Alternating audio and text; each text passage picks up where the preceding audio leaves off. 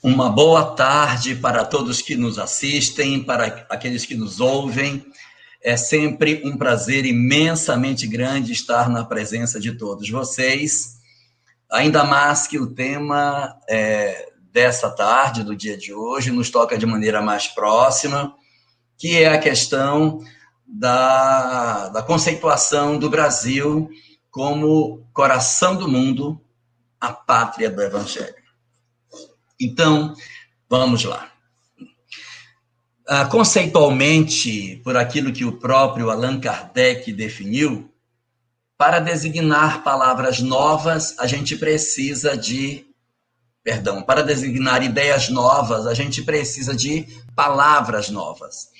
Então, ele criou determinadas palavras para determinar o conteúdo das obras que ele escrevia e deu àquele conteúdo que constituía a resposta que os espíritos ofereciam e o conjunto de mensagens que ele recebia, deu a esse conjunto de informações o nome de espiritismo ou de doutrina espírita.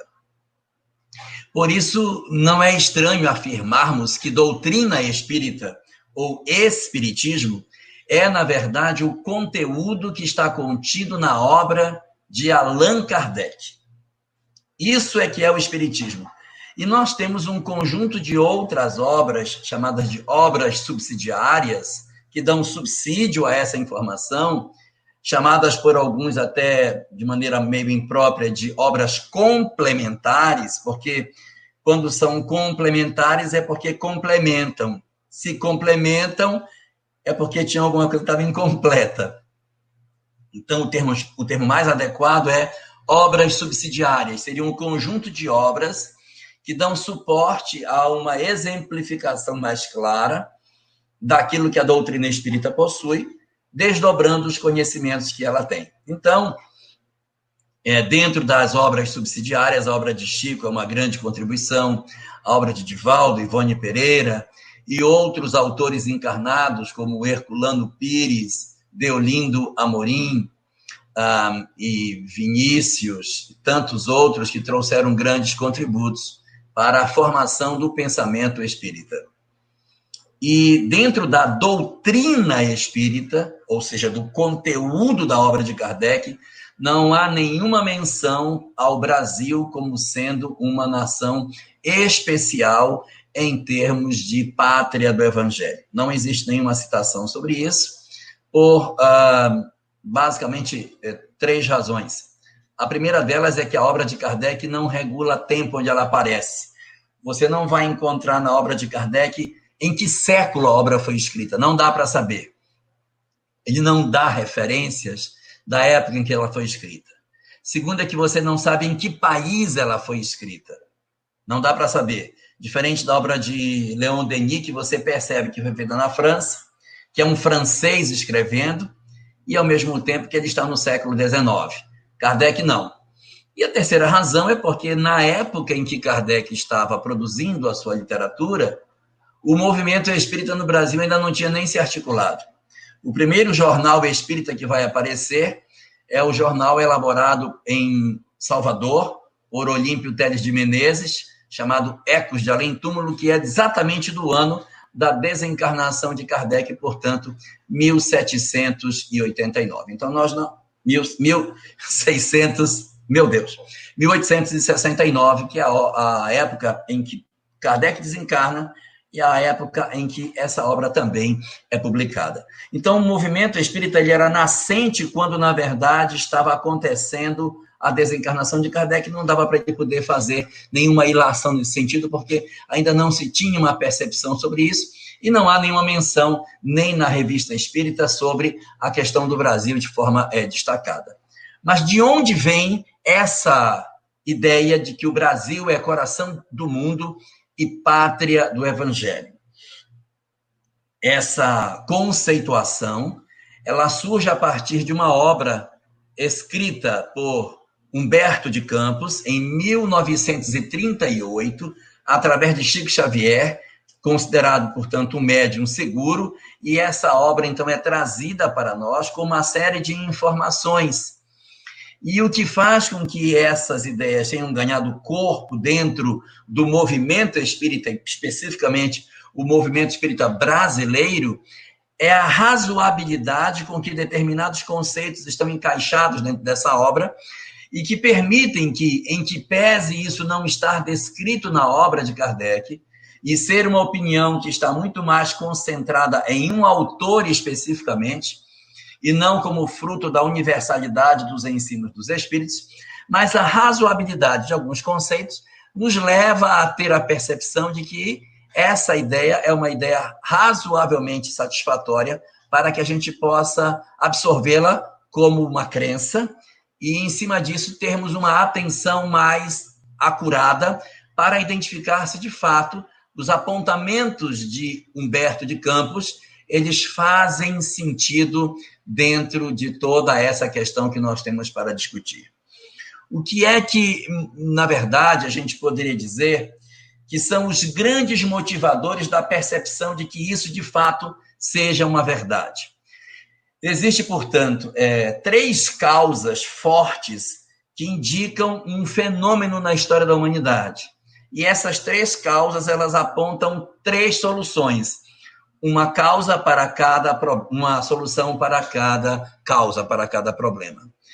Então, o primeiro ponto que a gente tem é que a Terra é um local para o aprendizado dos espíritos, cujo objetivo do governador é que ela se torne, à medida que o tempo for passando, em um planeta que não será mar de provas e expiações, mas sim um planeta de regeneração. Então, dentro dessa ótica, o planeta Terra ele tem um encontro marcado com essa nova realidade. Então, nós precisamos fazer a passagem da situação que nós estamos para outra. Então, essa necessidade da implantação da regeneração na Terra exige que obrigatoriamente conceitos sejam renovados, sejam mudados, e a gente precisa de uma nova ordem no sentido do comportamento do indivíduo. E para que isso aconteça, é necessário que exista um conjunto de indivíduos comprometidos com essa ideia. Então, esse é o primeiro ponto. O segundo problema que a gente pode apontar foi o desvirtuamento do cristianismo que ocorreu durante a Idade Média.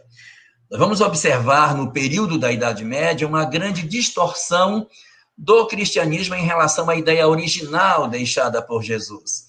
Então, na medida em que esse cristianismo ele vai se distorcendo, ele vai afastando a Terra do seu objetivo de se tornar um planeta de regeneração. Ora, se o Cristo vem e deixa uma doutrina que é toda de amor, para apontar o caminho para a regeneração.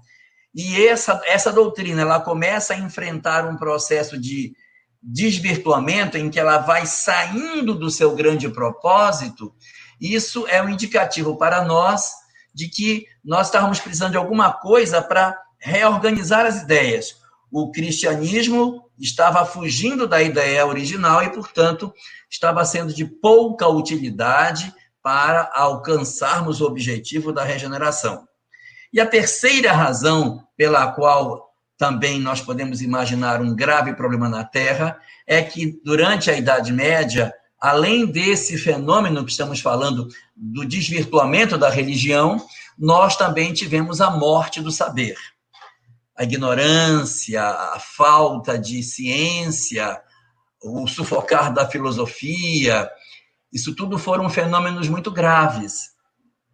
Então, nesse cenário caótico que é cristianismo se desvirtua, ciência e filosofia se apagam e a gente percebe que o, o ideal da regeneração se afasta, era preciso uma ação do mundo espiritual, como se fosse uma tomada de recolocar as coisas nos seus eixos, porque a humanidade, se seguisse naquela direção, nós não iríamos chegar a bom termo se não houvesse uma ação mais efetiva nesse sentido. Então, exatamente por conta desse cenário, o mundo espiritual se mobiliza e para cada um desses problemas, uma solução é apontada. O que fazer para o caso de que eu tenho uma idade média que matou o saber? Solução: renascimento. Vamos fazer com que homens de gênio renasçam, promovendo o reaquecimento do conhecimento científico, filosófico, um eclodir das artes de tudo, uma revivescência dos nossos conhecimentos perdidos, abandonados, para que a gente possa renascer de novo. Então, era preciso o renascimento.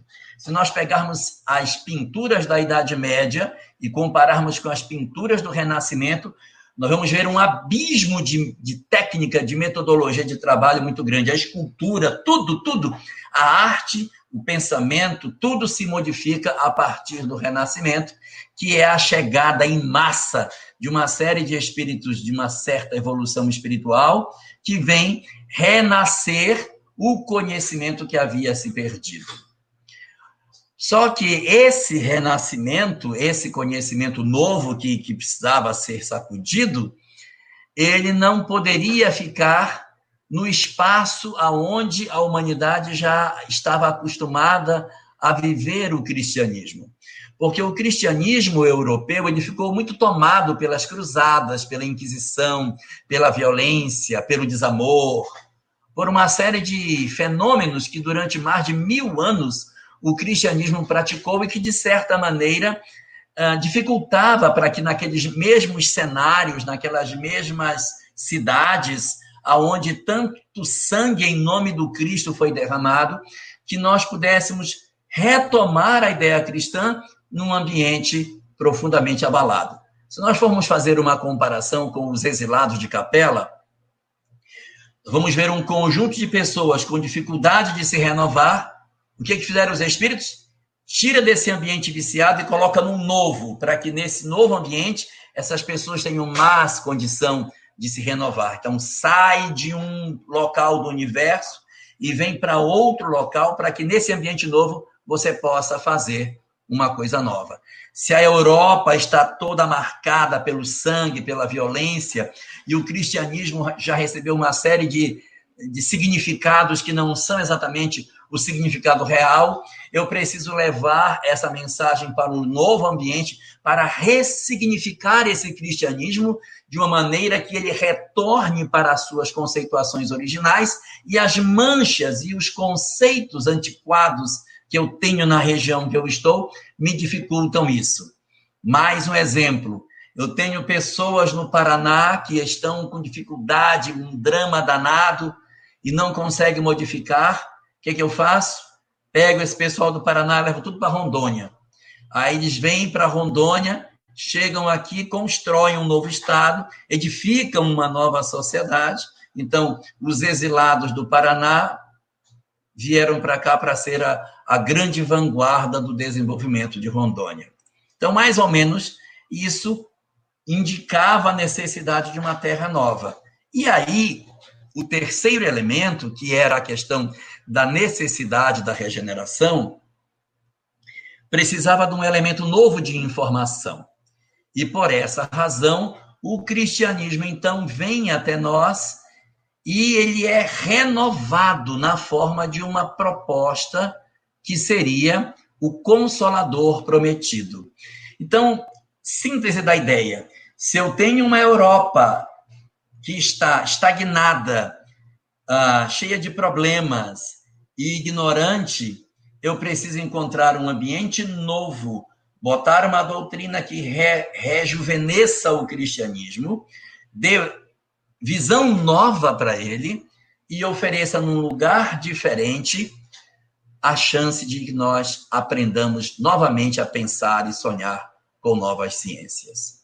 Então, é exatamente em cima dessa ideia que surge o que está descrito na obra Brasil, Coração do Mundo, Pátria do Evangelho, aonde nós vamos encontrar todo um plano do mundo espiritual para que encontrássemos em algum lugar do planeta um ambiente novo, aonde a doutrina do Cristo pudesse ser novamente apresentada sem o ranço que a Europa possuía e oportunizando que ali o sentimento de amor e de fraternidade fosse mais legítimo, constituindo um espaço mais próprio para a regeneração das almas que o planeta possui.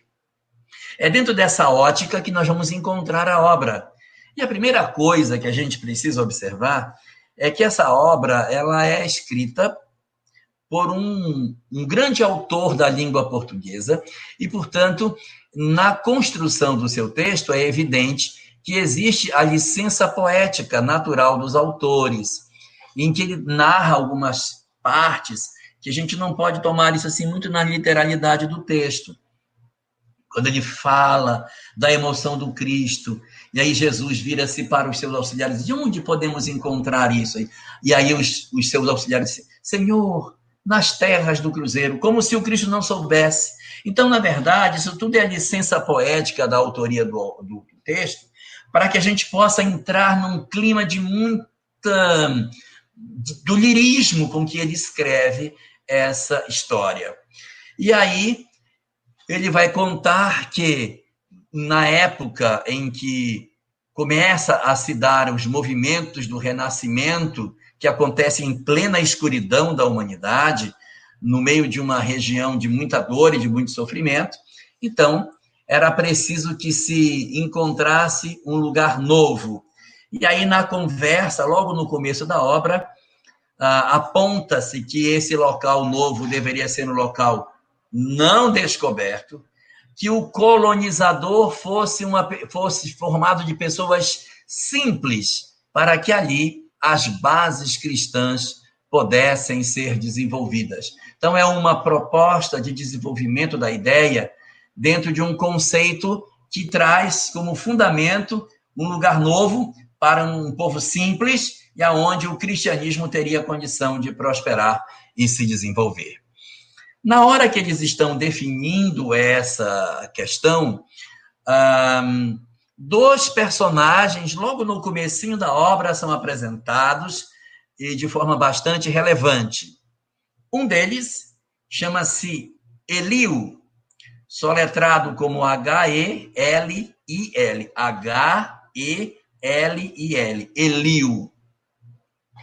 Esse nome Eliu, ele é a forma árabe do nome de um grande rabino judaico. É, os árabes, eles têm como tendência apresentar os nomes que a gente conhece do judaísmo e do cristianismo, mas com uma mudança um pouquinho maior ou menor. Por exemplo, nós chamamos Abraão os árabes chamam Ibrahim. Nós chamamos Moisés. Eles chamam Musa. Nós chamamos Hillel. E os árabes chamam Eliu. Então, Eliu apresentado nesse texto é o mesmo Hillel que o judaísmo possui. Quem é Hillel? Hillel é o maior rabino do século II antes do nascimento de Jesus. A síntese do pensamento de Hillel está centrada numa frase que ele dizia que era o eixo, o pilar fundamental do judaísmo, qual seja, amar ao próximo como a ti mesmo. O pensamento de Hillel está todo, todo, todo calçado na ideia do amor. Ele é o rabino anterior ao Cristo que mais fala de amor em sua época. Ele se tornou tão destacado que era um período em que ele viveu onde não haviam profetas, não havia profetas. E quem comandava o povo era o presidente do Sinédrio. E ele assume a presidência do Sinédrio, que era o conjunto dos vários anciãos de Israel, formado por 63 membros, e ele vai ser o presidente do Sinédrio exatamente pela capacidade que ele tinha de ter um, uma espiritualidade enorme. E é esse Hillel que transfere o conhecimento que ele tem para seu, seu neto, achando que ele deveria deixar o pensar, a forma dele pensar que o amor era a grande solução das coisas, ele forma o neto dele dentro desse princípio. O netinho dele chamava-se Gamaliel. Gamaliel, que mais tarde iria ser o instrutor de Saulo de Tarso. Então a cadeia é Hillel foi mestre de Gamaliel e Gamaliel foi mestre de Saulo. Se realmente Saulo tivesse aproveitado aquilo que Hillel deixou, hum, teríamos tido um cristianismo com uma história extremamente interessante em termos da dedicação de Saulo desde a primeira hora, tal como Estevão fez ao se deparar com a mensagem cristã. Mas isso não aconteceu no primeiro momento, e Saulo precisou de algumas experiências, algumas até bem amargas, para que ele se fortalecesse no propósito de servir ao cristianismo. Então é esse Hillel, ou esse Elio, que é o, o indivíduo que dialoga com Jesus no mundo espiritual, discutindo sobre as questões é, desse novo lugar aonde tudo vai acontecer. E aí, na discussão, ele é apontado como sendo uma espécie de ministro do Cristo, vinculado às questões da sociologia. E aí, por conta dele ser uma alma que está muito preocupada com o progresso da humanidade, com o avanço das ideias, então, é, no sentido coletivo, ele é chamado para que dê a sua opinião, que colabore na definição desse novo lugar onde tudo vai acontecer. Então, esse espírito chamado de Hillel ou Eliu, que teria é, sido, portanto, esse personagem tão importante. Um, eu já ouvi algumas colocações, mas nunca vi escrito, isso aqui é mais uma curiosidade, de que ele teria sido, uh, uh, que ele mais tarde teria encarnado como Zamenhof, o iniciador do Esperanto. Seria o mesmo Hillel. Né? Alguns esperantistas defendem que seria o mesmo personagem, mas isso não tem uma confirmação que a gente possa dar segurança, até porque são curiosidades espirituais que não vale a pena. Mas é, esse é um dos personagens. O segundo personagem que a gente vai encontrar, conversando com ele, para que seja o tutor dessa terra nova, é um espírito chamado de Ismael. Esse Ismael, que é que dialoga com o Cristo e que vai receber a responsabilidade de tutelar os destinos desse lugar novo, é Ismael, o filho mais velho de Abraão. Para quem não recorda, Abraão, antes de ter Isaac, filho com Sara, ele teria tido um primeiro filho com a sua escrava, Agar. Então ele tem um filho com Agar e depois Sara pressiona para que ele mande esse menino embora. O menino vai embora e cresce longe. São exatamente esse, essa, são as, essas atitudes de Abraão que vão fazer com que Ismael vá embora de casa. Ele vai embora e forma os árabes. Os árabes seriam, dentro dessa mitologia, os filhos de Ismael. E os judeus, o outro braço de Abraão. Quer dizer, eu tenho um braço aqui, que é o, bra o braço Abraão, Isaac e Jacó. E de Jacó vão sair as doze tribos de Israel. E de Abraão, em vez de sair para Isaac, saindo para Ismael, nós temos o lado dos árabes. Então, na verdade, são todos primos ali, todo mundo é parente. Bom, o que que isso vai indicar para nós? Que o espírito que vai ser responsável pelo destino dessa terra nova é o outro braço do, islami, do, do monoteísmo. Abraão é o pai do monoteísmo. O monoteísmo que entrou por um braço, que foi o braço de Abraão, Isaac e Jacó, o judaísmo, o cristianismo, e aí agora a gente está tentando fazer com que isso se desenvolva pelo outro braço. Então a árvore do evangelho, ela é transplantada de um braço para o outro, assim como ela é transplantada do Oriente Médio para a Europa, da Europa para o Brasil.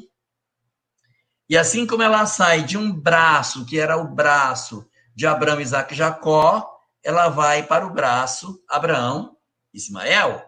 E a partir daí, Ismael seria aquele que iria tomar sobre si a responsabilidade dos destinos do Brasil. Acho que ele não sabia algumas coisas que ele ia ter que atravessar. Então, Ismael recebe essa responsabilidade e ele vai ser, então, o tutor do Brasil dentro dessa ótica que nós estamos discutindo. E como Isaac havia sido o filho que tinha ficado com o pai, porque foi Abraão, teve Isaac, Isaac gerou Jacó, que deu as tribos, Ismael ficou longe, ele é, ele é um filho rejeitado, ele não é um filho próximo de seu pai. Então, ele tem, dentro do arquétipo daquilo que Ismael representa, o sentimento da rejeição, o sentimento de não ser amado, o sentimento de ser pequeno, de não merecer afeto, de não ser grandes coisas, o sentimento de não ter sido um, protegido, de ser, na verdade, alguém que não merece tanto valor. Então, esse arquétipo de Ismael, ele está representado no pensamento que, de certa maneira, a nação brasileira iria desenvolver, nos sentimentos que ela tem, de se sentir menor do que as demais, exatamente pela construção do psiquismo do seu mentor espiritual. A partir desse momento em que essas coisas estão é, definidas, é necessário que esse plano seja colocado em prática. E aí, a partir da definição do Cristo, de onde deveria ser essa, esse local, sob a, a imagem da, do Cruzeiro do Sul, ele define mais ou menos aonde ela seria. Então, os mentores espirituais se articulam para o início desse trabalho. A primeira coisa que deveria ser feita seria a descoberta desse novo lugar. Onde nós iríamos encontrar os descobridores? O Cristo havia definido que os descobridores deveriam ser almas simples, para que não houvesse excessos no processo de colonização. E nós tínhamos dentro do planeta, naquela época, cinco povos diferentes que poderiam ter sido tranquilamente os nossos descobridores. Nós tínhamos os ingleses, que eram exímios navegadores, donos dos mares, com tantos piratas e com tantos corsários que cruzavam os mares fazendo o seu trabalho. Os ingleses eram mais corsários do que piratas. Os franceses eram mais piratas do que corsários. A diferença é que o pirata ele saqueia para si, e o corsário rouba para a coroa. O corsário invadia os navios, saqueava e levava o fruto do seu, do seu furto, do seu roubo, para a coroa inglesa. Ele trabalhava para a rainha. E o pirata não, o pirata trabalha para si mesmo. Então, os ingleses tinham muitos corsários que eram, que eram do mar e eram grandes navegadores, exímios navegadores, meu Deus, foram destacados na história disso. Um outro grupo também muito bom eram os espanhóis. Os espanhóis tinham, haviam construído a invencível esquadra espanhola de Felipe II, que vencia todas as batalhas, perdeu só uma para Nelson, que era inglês. E aí essa batalha, essas batalhas davam aos espanhóis uma segurança de serem eles os grandes dominadores dos mares. Um outro grupo também muito bom de navegação eram os franceses, os franceses fizeram grandes feitos em navegações no mundo todo. Conquistas, invasões, seus piratas, seus grandes eh, comandantes de, de, de navegação eram muito, muito bons. E um quarto povo também, muito conhecido como navegador, era o povo holandês, que era um povo que tinha uma visão um pouco diferente, eles não eram tão dominadores como os demais, e tinha uma proposta de colonização bem mais moderna do que os, os outros, que eram extremamente agressivos, os holandeses possuíam pretensões mais modestas, mas tinham também grandes conhecimentos de navegação. Mas, por incrível que possa parecer, embora os, os ingleses fossem ricos, os espanhóis destemidos, os franceses extremamente acostumados ao mar, e os holandeses hábeis construtores de cidades e grandes, eh, muito engenhosos na sua forma de administrar, coube ao Brasil a descoberta pelos portugueses. Às vezes nós nos entristecemos, meu Deus, por que os portugueses não podiam ter sido descobertos por outros? Puxa vida, será que a gente podia estar falando francês, tive que aprender português, uma nação tão tão ruim comparada com as demais? Por que esse destino tão cruel para nós? E aí a gente depois, quando vai olhar como é que tudo foi construído, entende a razão pelas, pelas quais os portugueses foram os escolhidos para serem os nossos colonizadores. A bem da verdade, quando a gente se debruça sobre a história do Brasil para tentar decifrar esse fenômeno do descobrimento, nós nos surpreendemos com algumas informações é, muito relevantes. Existem muitos estudiosos que dizem que os primeiros que chegaram aqui não foram os portugueses, foram os fenícios. Sim, os fenícios.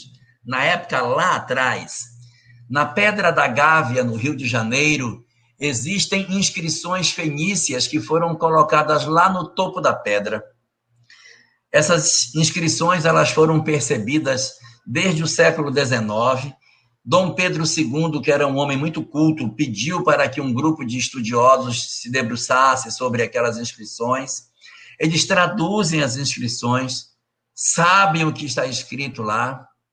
Eu não vou lembrar de cabeça, mas é como se fosse assim: ah, esteve aqui fulano de tal, filho de fulano de tal, é, ah, rei, do, rei de Tiro. Tiro é uma cidade lá do Líbano que a Fenícia hoje é o Líbano. Daí os fenícios, que eram navegadores extraordinários, foram os maiores navegadores do mundo antigo, os, eram mercadores e navegadores. Se a gente pergunta assim, quem no mundo antigo navegava? Os fenícios. Eles eram melhores do que qualquer outro para navegar. E aí existem essas inscrições fenícias aqui colocadas é, nas costas é, do nosso país, ali na Pedra da Gávea, no Rio de Janeiro. Nós temos também algumas outras coisas bastante surpreendentes, né? Que não são exatamente fenícias, mas da Suméria. Quem depois quiser pesquisar, procure, chama Fuente Magna, em espanhol, Fuente Magna. É uma tigela que foi encontrada na Bolívia, próximo, se não me engano, do Lago Titicaca, e essa tigela é uma tigela suméria. Agora, o que é que uma tigela suméria, ou seja, lá do sul do Iraque, faz no Lago Titicaca? Então, esse pessoal navegava essas regiões todas aqui e certamente passaram por esses locais. Nós temos um outro documento que está guardado no Arquivo Nacional Brasileiro, chamado é, Manuscrito 512 o manuscrito 512, ele é um texto feito por um grupo de homens que andavam pela, pelo interior da Bahia, isso no século XVIII, 1700 e alguma coisa, acho que é 1728, não tenho certeza, e eles entram numa cidade. Essa cidade é uma cidade abandonada, com motivações é, gregas, inscrições que parecem grego dentro da cidade, mas a gente depois não consegue achar essa cidade. Eles descrevem detalhadamente os espaços onde ela teria estado. Carece amanhã de um, de uma, de uma, de um estudo mais detalhado para saber a veracidade de tudo isso. Mas esses homens falam: se isso for verdade, os gregos também passaram por aqui antes de nós.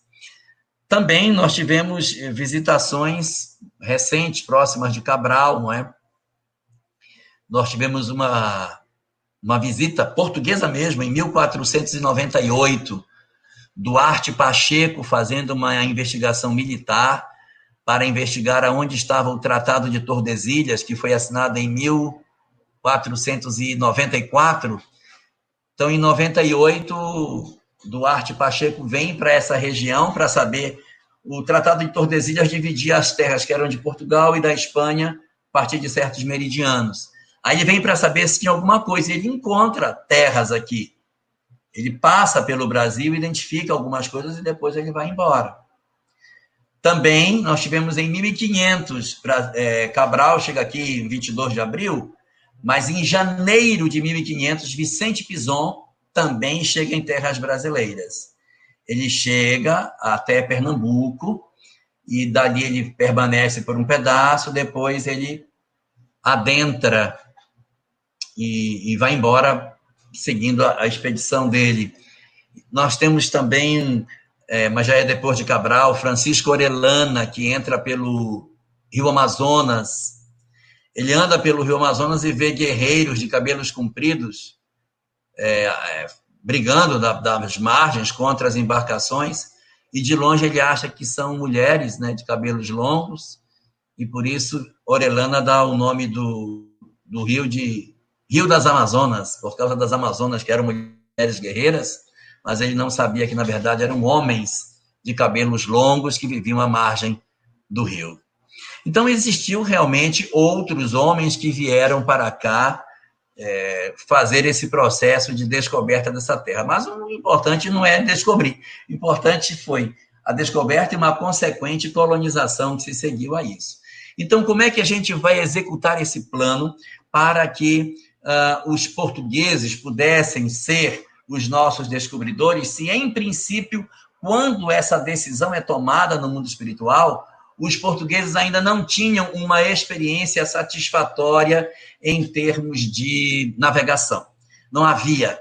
Então, era necessário que se criasse um espaço aonde os portugueses pudessem estudar, aprender, para que eles se transformassem em navegadores e assim pudessem ganhar os mares.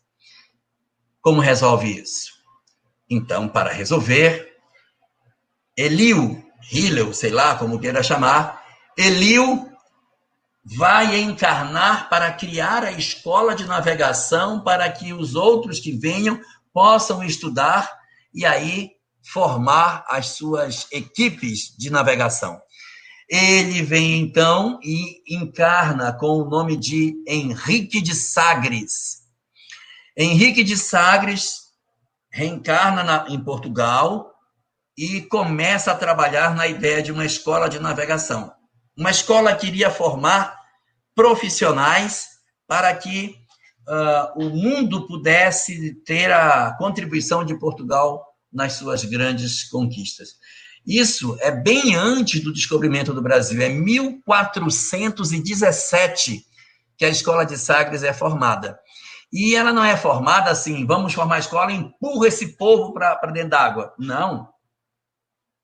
Ela tinha cinco tipos de formações lá dentro. Ela tinha os matemáticos e tinha os astrônomos. Os matemáticos que faziam as suas análises dos cálculos. Isso já fruto do Renascimento, viu? Se fosse antes do Renascimento, não teria dado para fazer.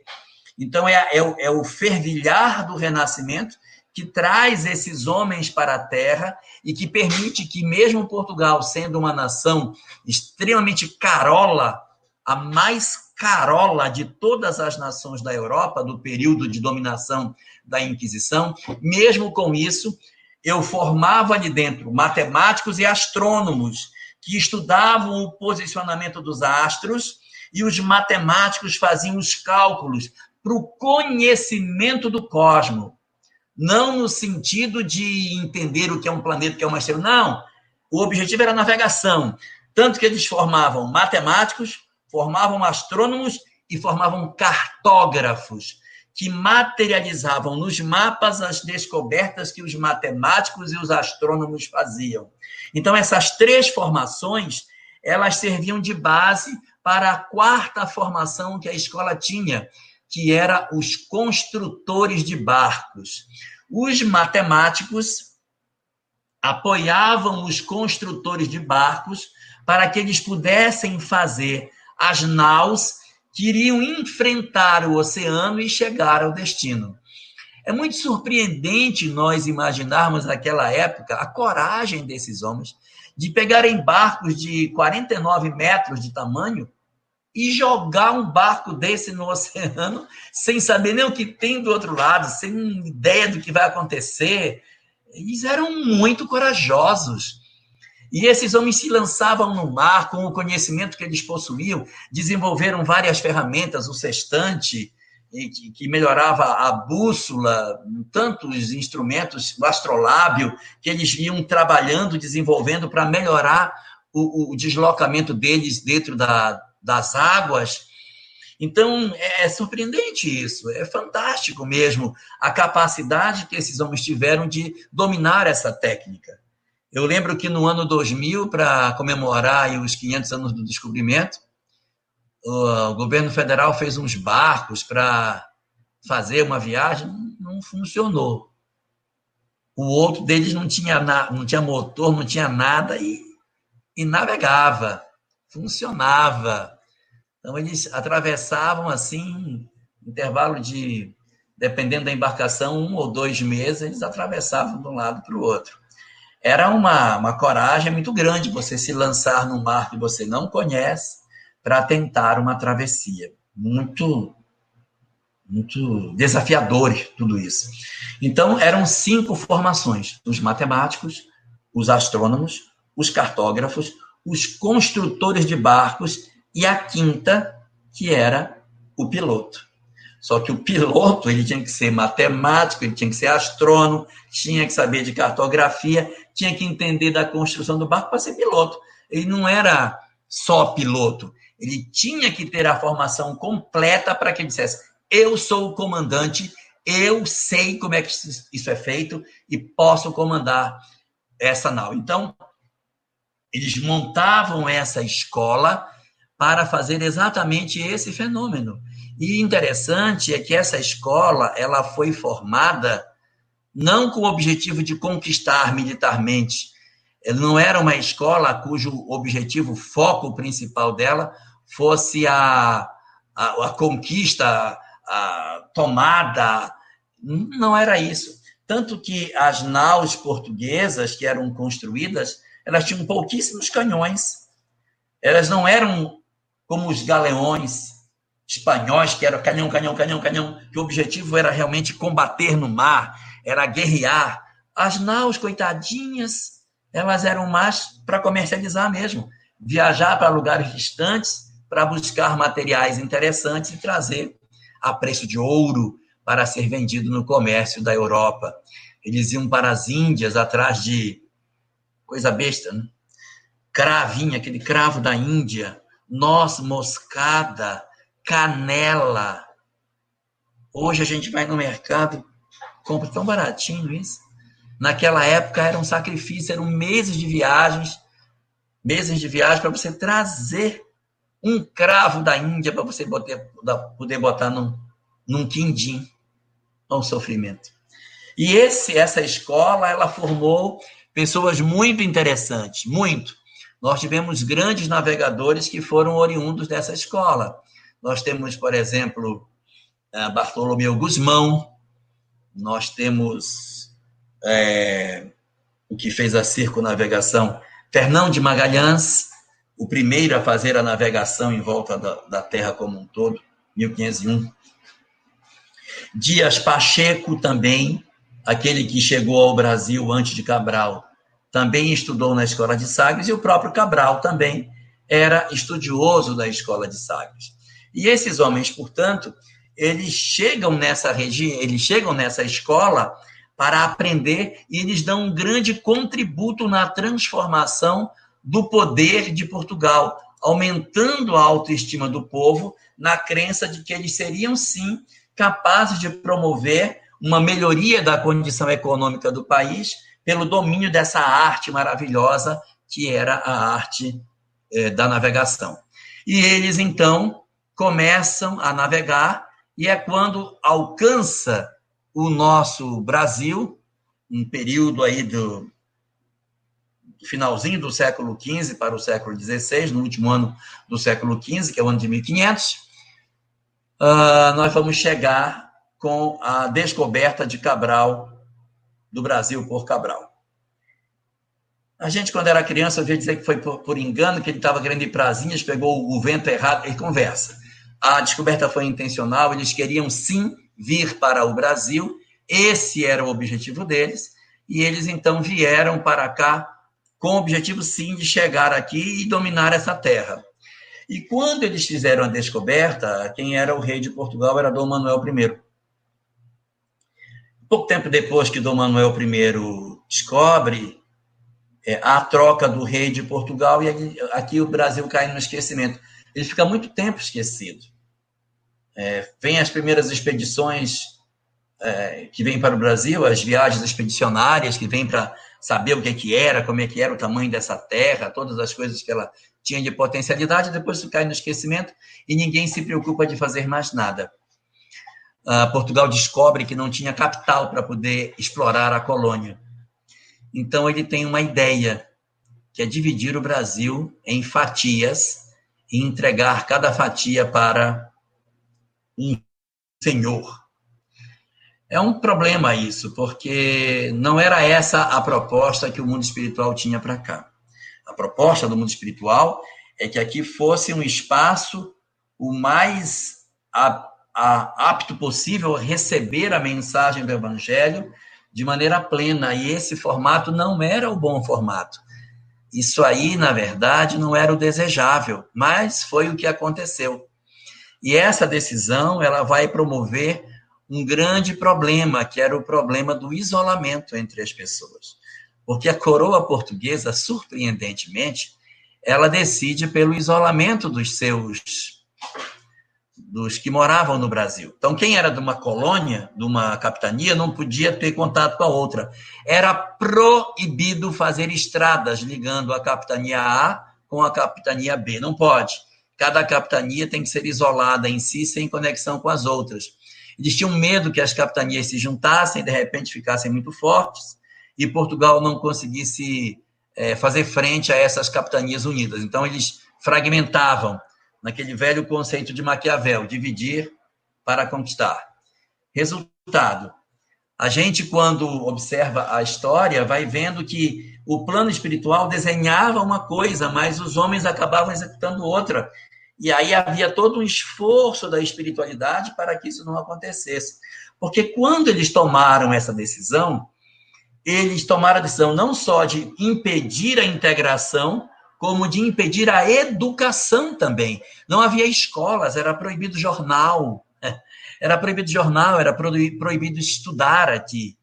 Tanto que os grandes homens brasileiros daquela época, eles tinham que sair para estudar em Lisboa e depois voltar, mas eles não podiam fazer faculdade aqui, aqui não podia ter. Até a chegada de Dom João VI, era, era proibida a, o estudo mais avançado no Brasil. Não podia ter para não, não gerar problemas como os que existiam na França, onde as pessoas estudavam e ficavam muito sabidas e gerava problema para o país. Então, eles evitavam que isso fosse feito. E essas colônias, quando elas começaram a funcionar, a gente vai logo perceber que o formato de construção da sociedade brasileira foi um formato baseado num processo exploratório. Isso é o grande problema da colonização brasileira. Veja, quando os colonos ingleses saíam para os Estados Unidos, eles iam para plantar algodão, eles iam trabalhar na agricultura. O objetivo desses homens era, na verdade, o desenvolvimento e a identificação deles com a terra. Mas os portugueses que vinham para cá, eles tinham uma leitura predatória da terra. O que, que eles queriam? Extrair o pau-brasil, extrair o ouro que a terra tinha, extrair as pedras preciosas. É sempre retirar, é sempre explorar, tirar dela. E por conta disso que a gente, nossa, mas isso é muito perverso, porque é uma leitura extremamente amarga, porque não é o sentido de uma, de uma vinda por paixão, etc. Só que isso tem uma consequência que foi muito boa para o Brasil. É que quando John deixou a Inglaterra para vir para os Estados Unidos, John trouxe Mary.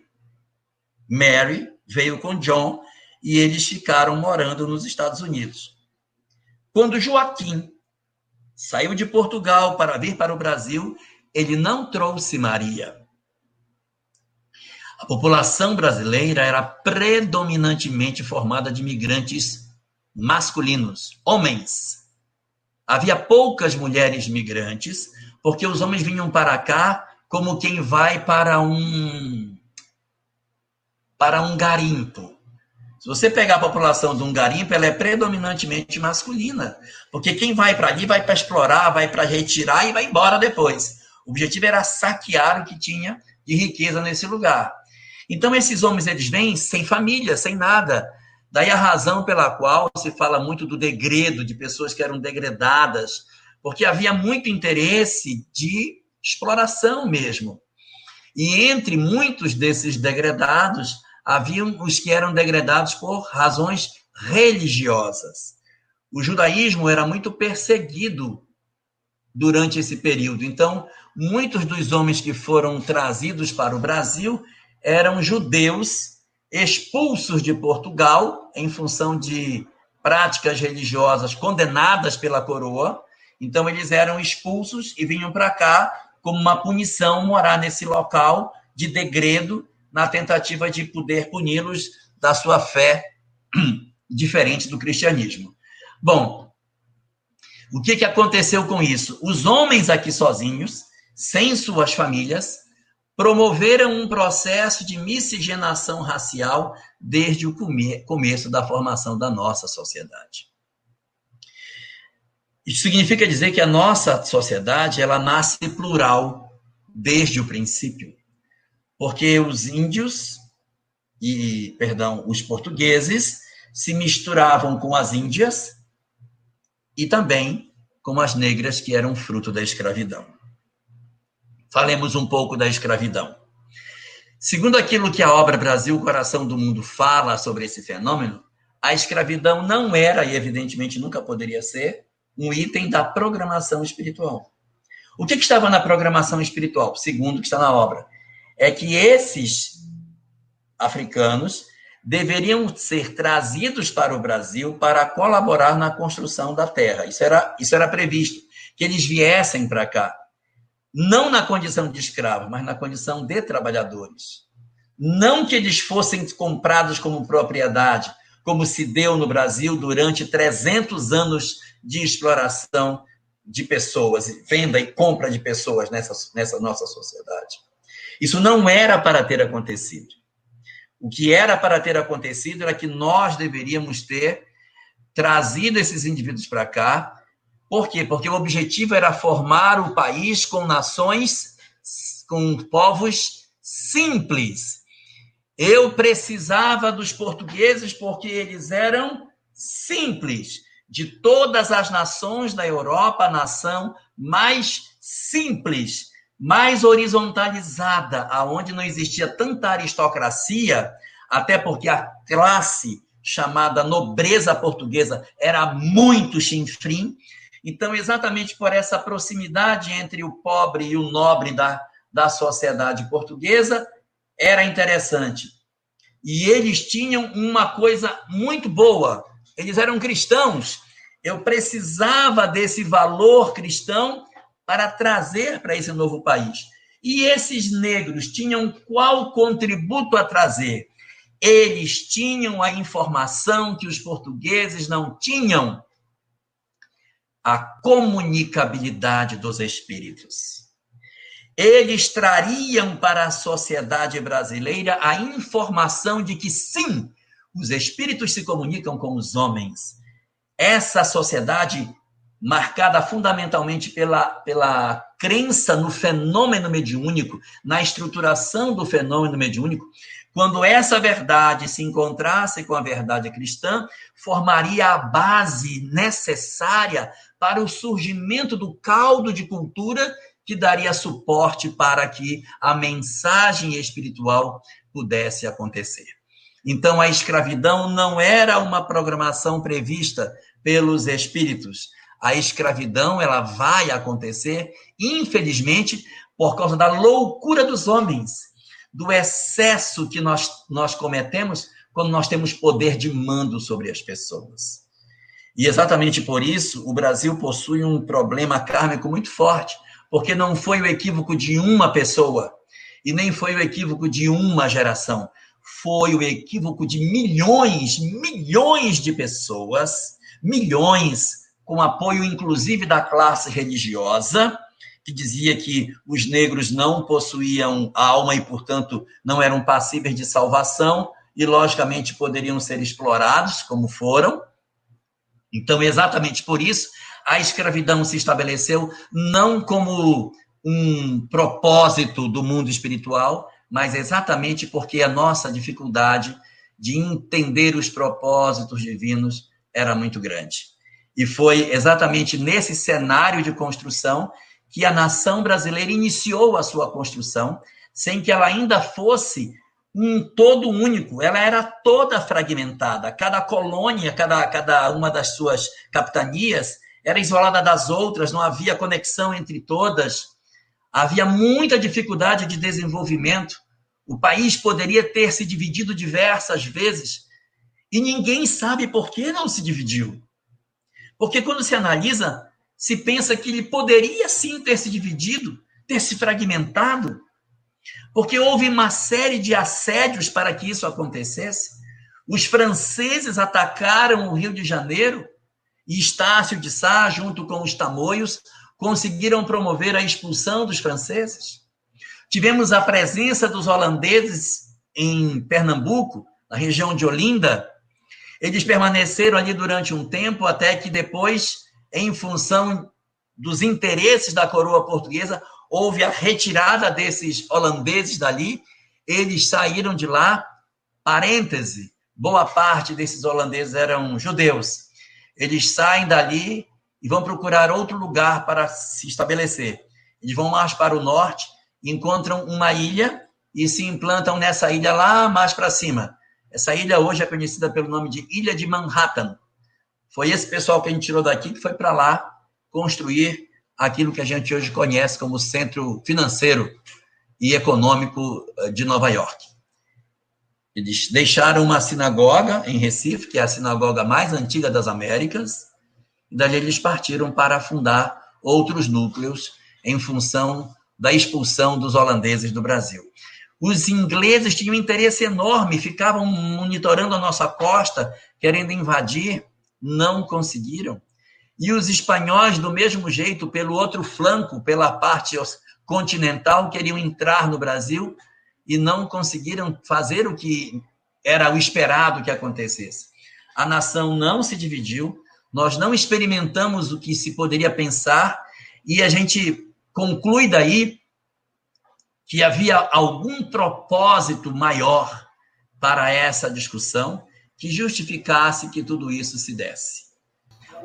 Foi exatamente nesse momento que a gente começa a perceber uma mobilização do plano espiritual para que aconteça o fenômeno que se estava querendo.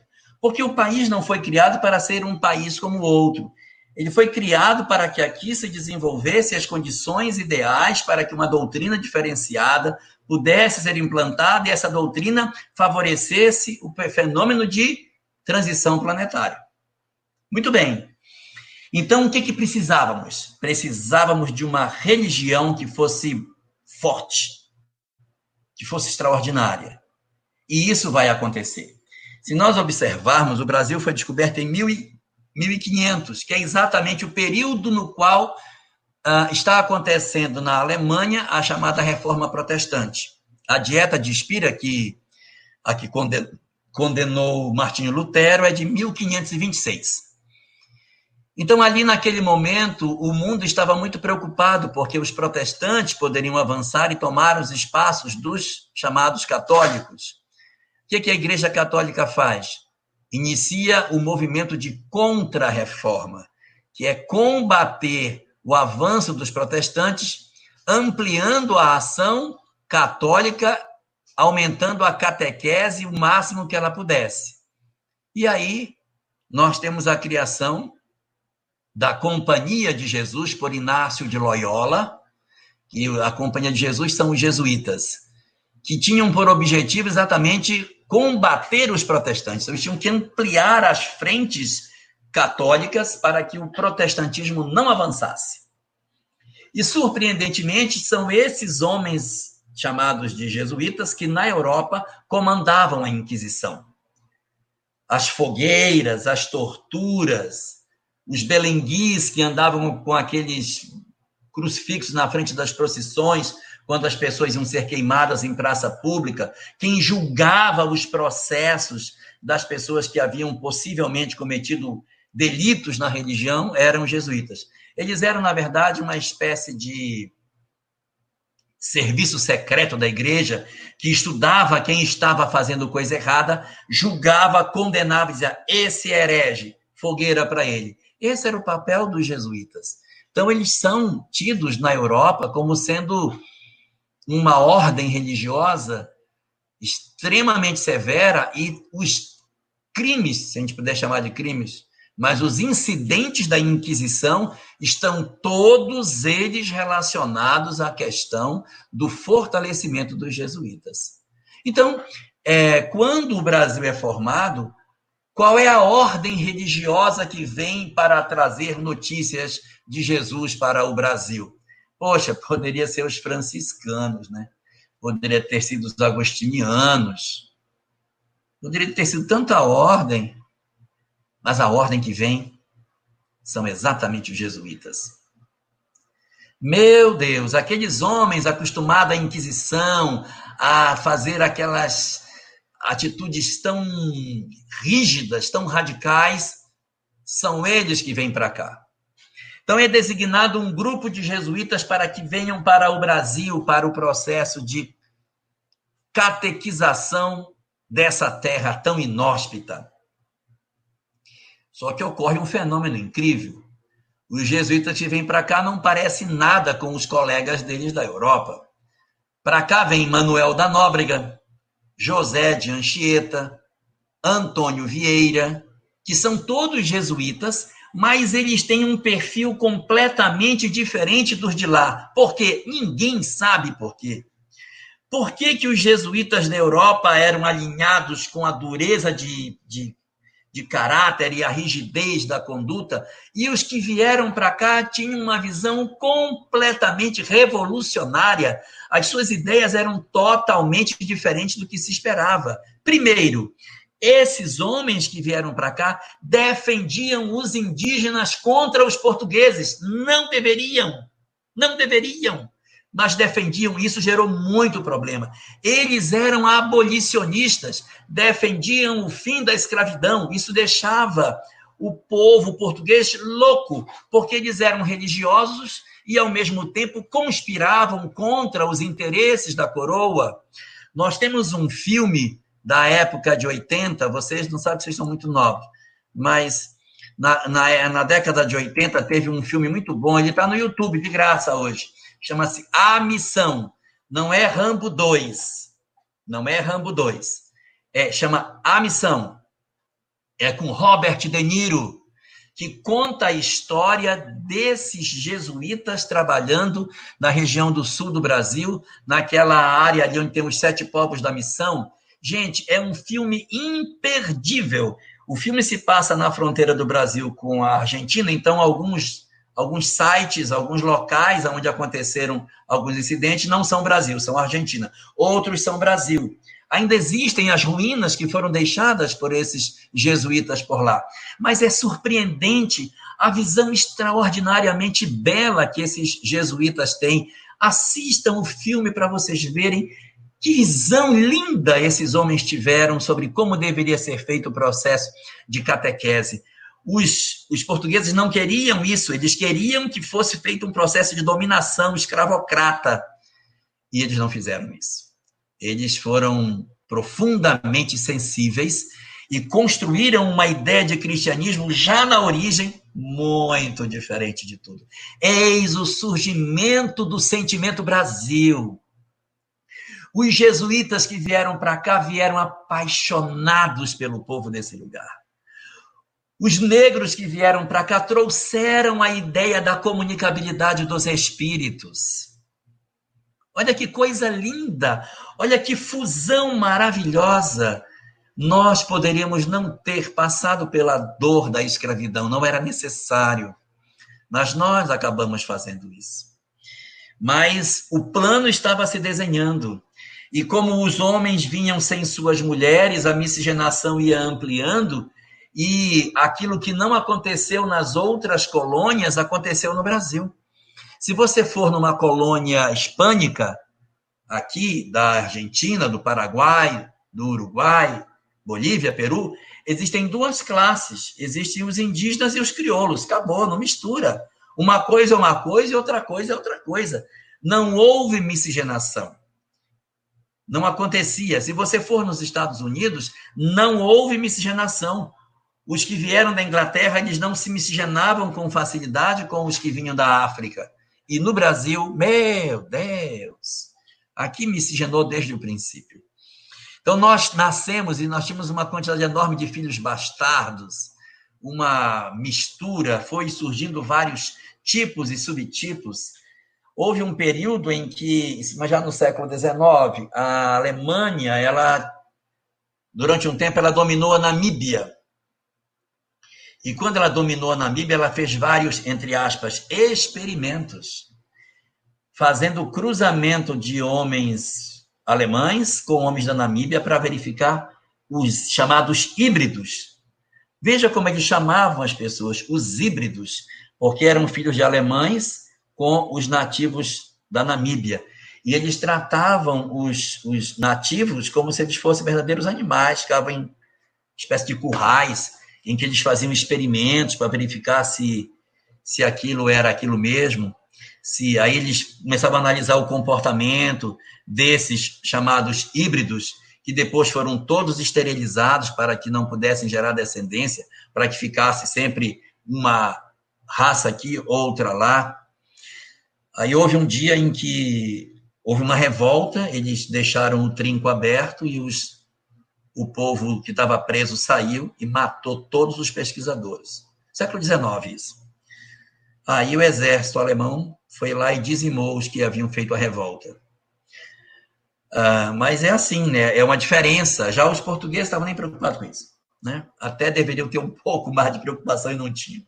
E aí acaba acontecendo essa miscigenação e essa formação de uma sociedade toda mesclada, com um cristianismo muito mais humanizado e com a presença da comunicabilidade dos espíritos convivendo no meio dessa sociedade. Olha o caldo de cultura que está se formando aí.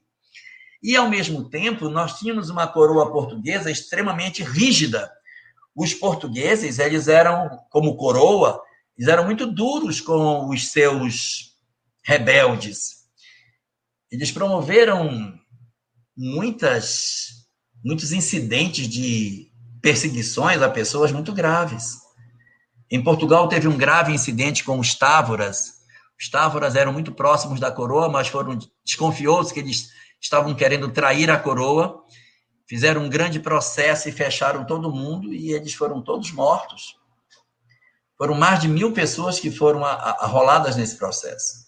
E a coroa portuguesa determinou a morte de boa parte deles porque foram identificados como traidores da coroa. Teve um dos Távora que, para fugir da, da prisão e da morte, ele jogou ácido sulfúrico no rosto, perdeu a visão, ficou cego, deformou tudo, mas pelo menos não conseguiu ser identificado mais, destruiu o próprio rosto para que ele não, não fosse pego pela coroa. E essa mesma coroa, ela ela também sacrificou no Brasil algumas pessoas. Tem três aqui muito mais importantes que, que lembro agora. Eu tenho Felipe dos Santos, que foi esquartejado por cavalos. Tem Tiradentes, forcado. E temos o líder da Confederação do Equador, o Frei Caneca, que foi fuzilado. Cada um de um jeito, um esquartejado, um esforcado, um fuzilado, mas eram as estratégias para debelar qualquer tipo de revolta. E foi exatamente por conta desse fenômeno que os jesuítas estavam promovendo no Brasil que o Marquês de Pombal, que na época era o comandante, líder de governo, chefe de governo em Portugal na época, ele decide pela expulsão dos jesuítas do Brasil. Então, em 1759, poucos anos depois do terremoto, teve um grande terremoto em, em Lisboa em 1752. Então, em 59, ele decide expulsar os portugueses. Depois desse terremoto, a coroa portuguesa ficou numa, numa penúria danada, foi um desespero econômico, foi uma loucura, e esses sete anos são anos de muito sofrimento e muitas revoltas, muita confusão, e o Marquês de Pombal decide pela expulsão dos, dos jesuítas do Brasil. Eles vão embora, mas a semente havia ficado. Qual é o conceito de cristianismo que nós temos no Brasil? Amor. Se uma pessoa é cristã, é porque é amor. Nós temos como, como legado desse período dos jesuítas esse contributo extraordinário que eles deixaram. Na verdade, é um contributo que a Igreja Católica como um todo deixou para nós. A conceituação no Brasil do que é ser cristão é ser uma pessoa boa. Pergunte para alguém assim que, você não, que não tem formação religiosa. Ser cristão significa ser, você vai dizer, ser bom. Não significa como na Europa, às vezes as pessoas têm que ser cristão é ser rígido, é ser é, conservador, é ser pela, pelos bons costumes, ser uma pessoa ortodoxa. Porque lá a história do cristianismo é outra. Então, eles possuem uma visão muito diferente das coisas. No nosso caso específico, pelo legado que a Igreja Católica nos deu, nós temos essa outra visão. E o trabalho da Igreja Católica foi tão, tão, tão, mas tão bem feito, que eu, eu aposto, eu duvido qualquer um de nós chegar em qualquer casa de qualquer cidade do Brasil, lá no meio do mato, você bate nessa casa, pessoa abre e você pergunta para essa pessoa: Você conhece Jesus? A pessoa vai dizer sim. Ela pode ter até alguma conceituação que não bate com a conceituação da doutrina espírita, dizendo que Jesus é Deus, mas ele sabe quem é Jesus, sabe que ele foi crucificado, sabe o que ele ensinou, ele sabe. Esse é o grande contributo que a Igreja Católica nos deu. Ela pavimentou o cristianismo em todos os lugares do território nacional. Não tem nenhum lugar onde ela não chegou. E além dela ter chegado, ela chegou de maneira a ensinar que cristianismo é amar o outro. Ela não chegou com a informação de que ser cristão é perseguir, é combater, é. Não foi. É você ser bom. E isso é uma dívida que nós temos pelo fato da igreja ter cumprido no Brasil com o papel que lhe cabia nesse grande fenômeno de construção da pátria Brasil. Ao mesmo tempo, quando esses esses sacerdotes saem do Brasil e já estava consolidado o pensamento brasileiro, é o período no qual o Brasil estava pronto para o próximo passo. Nós não tínhamos aqui ainda a condição de estudo, de aprendizado Éramos uma sociedade muito primitiva, comíamos sem talher, com um facão em cima da mesa. Uh, as coisas eram todas preparadas de maneira muito rudimentar. O nosso prato de comida era macaxeira, mandioca, com um pedaço de toucinho, farinha, e a gente comia sem talher nenhum, cortando e comendo, fazendo capitão com a mão. Era desse jeito que os nossos viajantes descreviam como é que nós vivíamos. A faca que era usada na mesa para comer era guardada na cintura. Quando chegava na hora da mesa, tirava-se a faca da cintura e com aquela faca se cortava e se comia com a mão e depois embainhava a faca novamente. Essa era a nossa sociedade, era assim que a gente vivia. Nosso formato era esse. Nós não tínhamos escolas, nós não tínhamos estradas, nós não tínhamos nenhum tipo de conexão como nação. Estávamos todos lutando para querer uh, desenvolver as nossas potencialidades e nada mais. E foi exatamente nesse período, na virada do século XVIII para o século XIX, que se levanta em na França Napoleão Bonaparte. Exatamente na época que Kardec estava nascendo, Napoleão Bonaparte estava assumindo o comando da nação. Napoleão Bonaparte, então, começa a fazer um trabalho de dominação daquela região como um todo.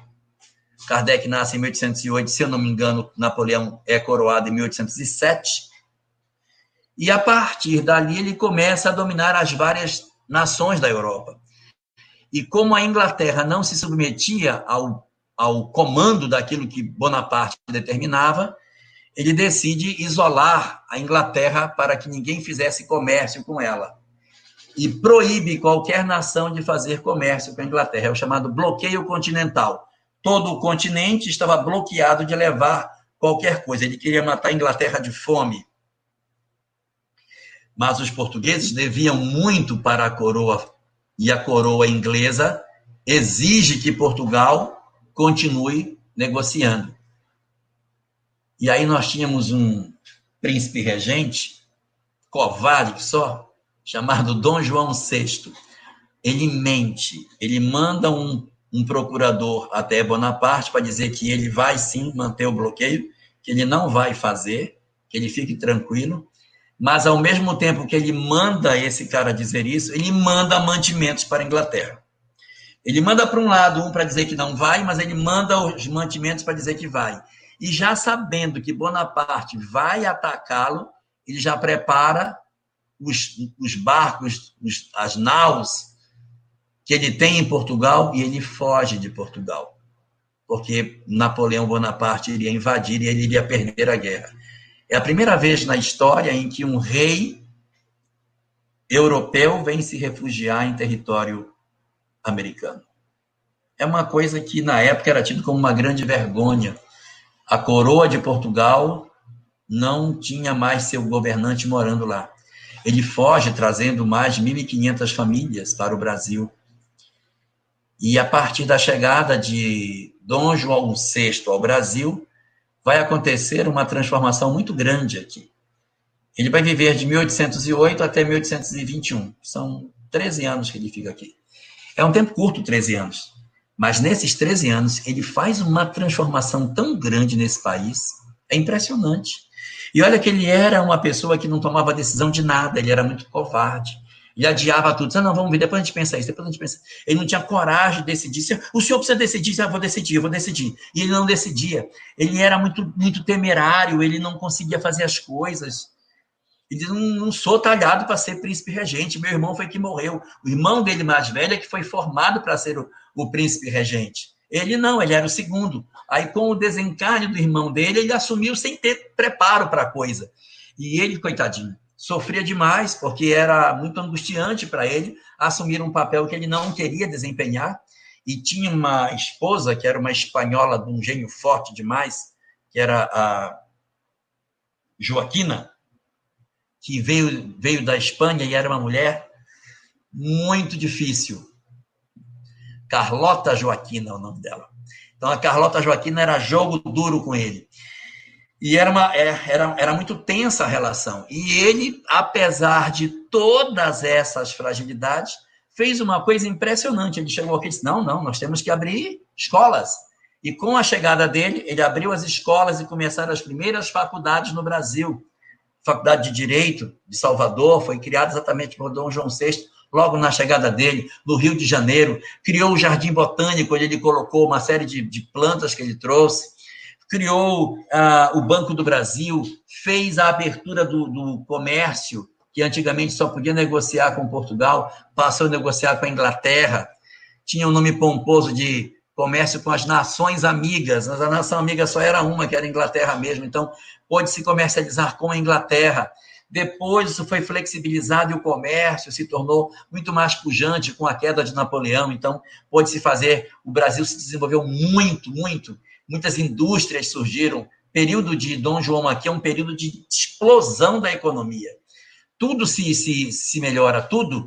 Aí ele começa a sugerir as estradas, interligando o Brasil como um todo, coisa que não existia. A sociedade fica sofisticada, aprende-se a falar francês, cursos de piano, uma série de, de, produtos que nunca o brasileiro tinha pensado começa a ter aulas de etiqueta, as pessoas descobrem que existe talher para comer.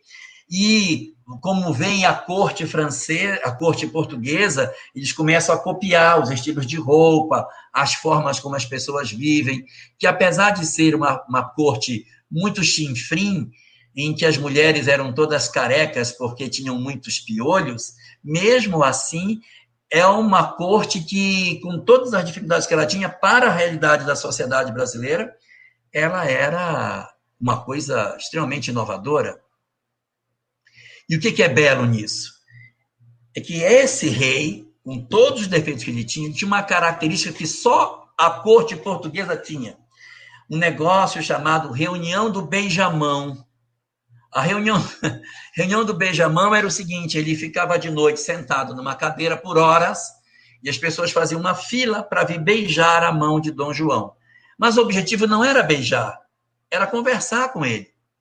Então ele era, ele tinha uma forma democrática de governar, porque as pessoas faziam fila e chegavam para beijar a mão deles. Ô, oh, oh, príncipe, majestade, é, eu tenho um problema que eu estou com isso, isso, isso, o que eu faço? Fulano, resolve o caso dela. E assim, as pessoas tinham um canal direto de comunicação com o príncipe, coisa que a gente só foi ter novamente agora com as redes sociais. A gente pode se comunicar diretamente com as autoridades.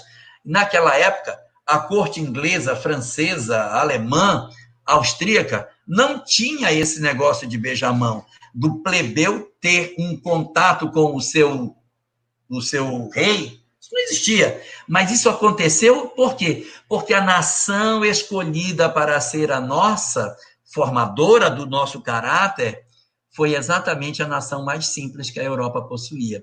Isso começa a desenhar para nós o porquê ter sido os portugueses terem sido os nossos os nossos colonizadores.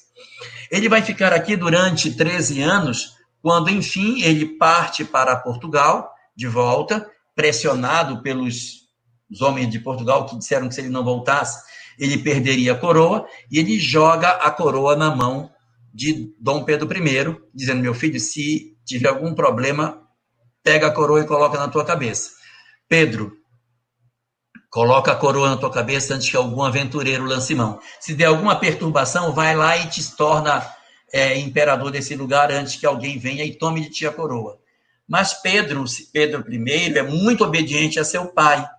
E as primeiras cartas que ele mantém com o pai, logo no começo, são cartas de profunda, profundo respeito e obediência. Meu amado e querido Pai, meu Senhor e meu Rei. Eu, Pedro, teu filho, me submeto a todos os teus mandos, etc., tal, porque sou obediente à coroa portuguesa. Tudo é assim. Até que a coroa portuguesa, querendo estrangular o crescimento do Brasil, que já estava maior do que Portugal, determina que Pedro I tenha que voltar para lá. Eles querem que Pedro volte para que volte para lá, que Pedro I se torne, na verdade, lá, não mais é, é, é, príncipe regente, volte para lá, fique quietinho lá, e aqui volte a ser colônia. Ele resiste, diz que não vai, então eles mandam uma, uma esquadra para buscar Dom Pedro como se ele fosse um menino. Quando essa esquadra chega na Baía da Guanabara, todos os canhões da enseada são todos apontados para os navios que estavam vindo de Portugal e eles não conseguem levar Dom Pedro e eles vão embora depois da pressão que acontece dentro dessa enseada ali. E quando esse incidente fica ruim, Dom Pedro I pede para que a princesa Leopoldina, que era sua esposa, mulher muito culta, uma austríaca incrível, uma mulher extremamente conhecedora de muitas coisas, diz para ela: pega nosso filho mais velho e vai embora para Petrópolis, porque a coisa pode ficar feia aqui, eu quero que você preserve o garoto. A princesa pega o filho mais velho, que era bebê, e vai para Petrópolis, numa estrada extremamente acidentada. A, a viagem é muito ruim e muito acidentada, sacoleja demais e a criança desencarna nessa viagem. A partir do desencarne do filho dele, nós temos um segundo Pedro I.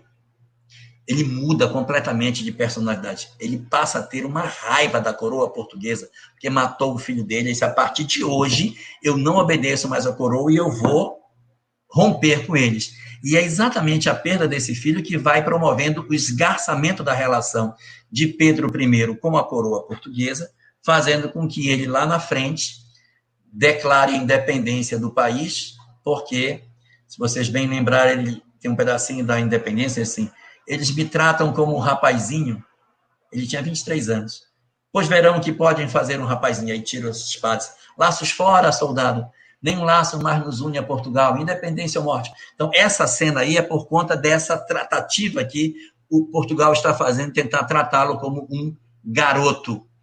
Quando ele decide ficar e não ir, é o dia do fico, dia 9 de janeiro, que ele vai para a frente do palácio e diz: Como é para o bem de todos e felicidade geral na nação, estou pronto. Diga ao povo que fico. Ele fica, não é porque era gosto dele, é que a coroa estava querendo que ele fosse. E ele está dizendo à população que ele vai enfrentar a coroa e vai permanecer no Brasil. Ali é o primeiro laço de ruptura antes da independência acontecer, e depois, em setembro, ele iria promover a independência. O Brasil tinha tudo para dar errado. Uma nação muito grande, sem nenhum recurso financeiro, sem nada. Ela poderia ter se dividido em vários Brasis, porque a independência aconteceu, mas somente um ano depois é que ela foi pacificada. Em alguns estados do Brasil houve muita resistência. Muitos uh, portugueses não queriam a independência mas ela foi lentamente sendo debelada, houve a balaiada, a sabinada, a cabanagem, farroupilhas, um monte de movimentos no Brasil na tentativa de impedir com que acontecesse a independência, mas ela vai acontecer. Surpreendentemente, o Brasil não se subdivide. Ele poderia ter se dividido na Confederação do Equador, que eram os estados do Nordeste, um outro Brasil mais ao sul, formado por Minas Gerais, São Paulo, Paraná, Santa Catarina, e um outro Brasil mágico formado pela região norte, que estava mais isolada de todas essas coisas. Mas essas ações não acontecem. A Confederação do Equador, que é comandada por uh, Frei Caneca, também não acontece. E o Brasil não se divide, até porque Dom Pedro I articula a contratação de um grande lobo do mar chamado Cochrane, que é um navegador extremamente habilidoso e ele defende as costas brasileiras dos invasores e impede com que os outros países se aproveitassem da fragilidade da coroa brasileira, que era muito frágil, sem poucos, sem muitos recursos naquela época. Ele contrata esse, entre aspas, pirata, né, que é o Cochrane, e ele cobra preço de ouro para tomar conta da, das costas brasileiras. E assim o Brasil consegue ultrapassar o primeiro reinado. No segundo reinado, que é o reinado de Dom Pedro II, já há mais estabilidade. E o perfil de Dom Pedro II é muito diferente de seu pai. Seu pai era um homem extremamente ativo, é, metido a machão, cheio de muitas amantes, um homem que resolvia tudo ele mesmo, ele mesmo montava cavalo, ele mesmo fazia tudo, ele, ele que consertava, diferente de, do pai dele, Dom, Dom João VI, que era todo tímido, Dom Pedro I era todo ativo, e Dom Pedro II é um homem culto, centrado, muito circunspecto. Perdeu a, presen a presença da mãe muito jovem, que Dona, Dona Leopoldina faleceu quando ele ainda era bem criança, e o pai foi embora quando ele tinha cinco anos. Ele cresceu praticamente órfão. Então, ele tinha muitos problemas psicológicos pela falta do pai e da mãe. Os psicólogos dizem que ele sentia muito essa ausência paterna e materna. Ele guardava um cacho do cabelo do pai dentro de um, um, cofrinho, que era a lembrança que ele tinha quando ele tinha saudade do pai, ele abria esse cofre para ver os cabelos que o pai havia deixado. Então, assim, sofreu muito essa ausência paterna e materna. Mas, mesmo assim, tornou-se um homem muito culto, muito extraordinário. E teve um reinado muito longo. Ele reinou durante muito tempo, desde a partida de seu pai, em 1831, até 1889, quando ele perde a coroa para a República. E durante todo esse período ele enfrentou várias crises, mas ele sempre foi muito ponderado, muito equilibrado. Os historiadores dizem que quando, uma, é, quando Deodoro da Fonseca entrou na sala para, de, para declarar ou proclamar a República, ele disse para os ministros: Vocês estão todos destituídos. Eu vou fazer depois a lista dos ministros e vou entregar para o imperador. Então ele não queria proclamar a república, ele ia dar uma nova lista de ministros para o imperador. O que, ele queria, na verdade, então? Alguns estudiosos dizem que ele queria fazer do Brasil uma república em que o primeiro presidente fosse o próprio Pedro II. Mas isso acabou não acontecendo e o próprio Deodoro da Fonseca é quem vai assumir o controle da nação naquele 15 de novembro de 1889. Um fato curioso, não tem nada a ver com o que estamos falando, mas eu gostaria de deixar que isso é muito bonito.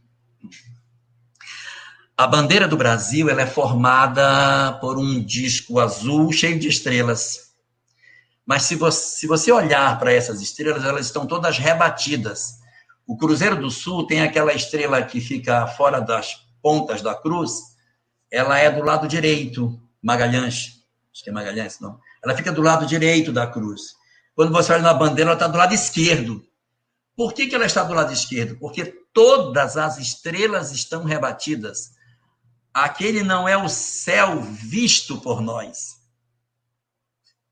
Aquelas estrelas, era a posição das estrelas às 8 horas da noite do dia 15 de novembro de 1879.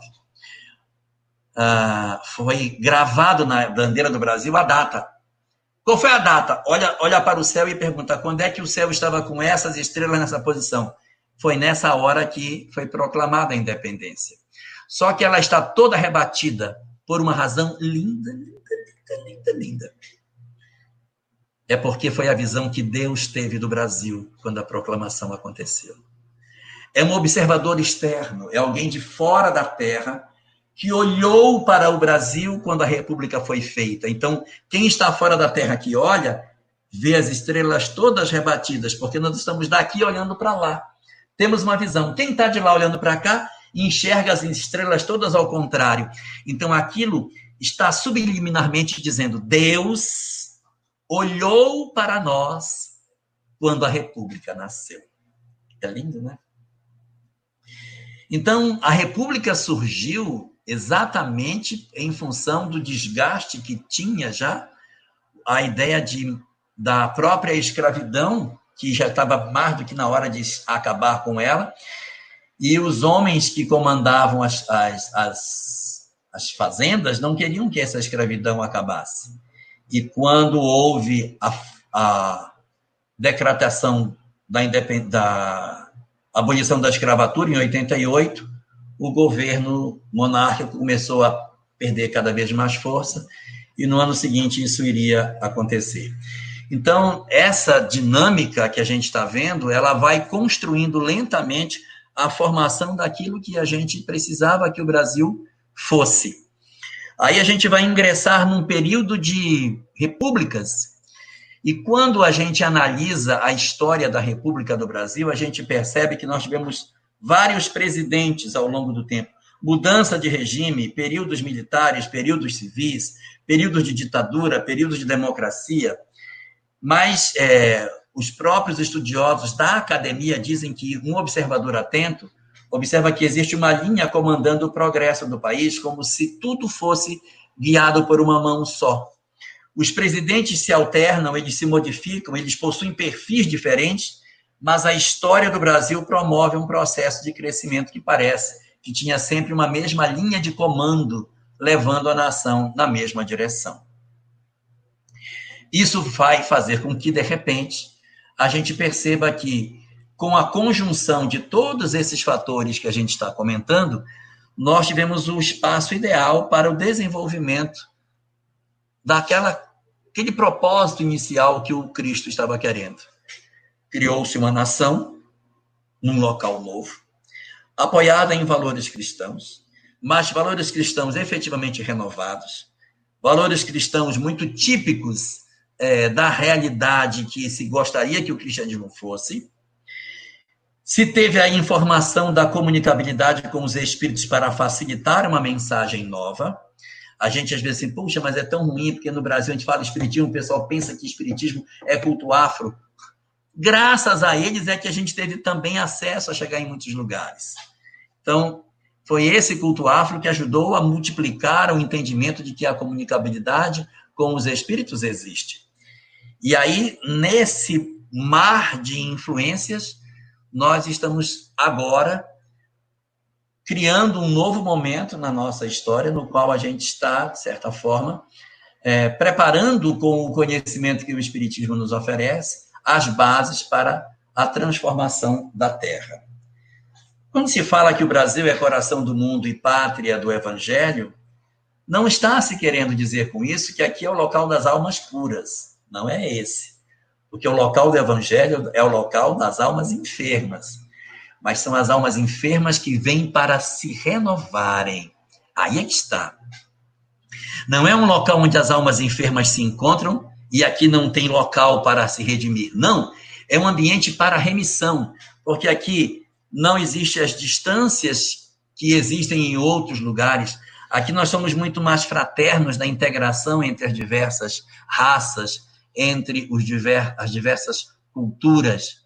A nossa síndrome de coitadinho, nossa síndrome de Ismael, faz com que a gente sempre recepcione muito bem quem vem de fora, como se esses tivessem mais valor do que nós.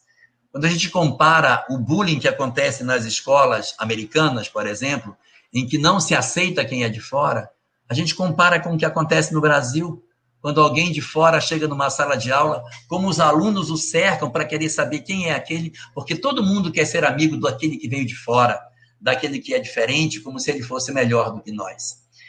Exatamente por sermos colonizados pelos pequeninos, pelos portugueses, tão frágeis, tão pequenos, tão cheios de defeitos, que não são iguais aos franceses, não tem a etiqueta dos franceses, não tem a classe dos ingleses, não tem a cultura dos espanhóis e não tem a sabedoria dos holandeses, exatamente por sermos considerados o pior de todos eles, nós nos tornamos o melhor.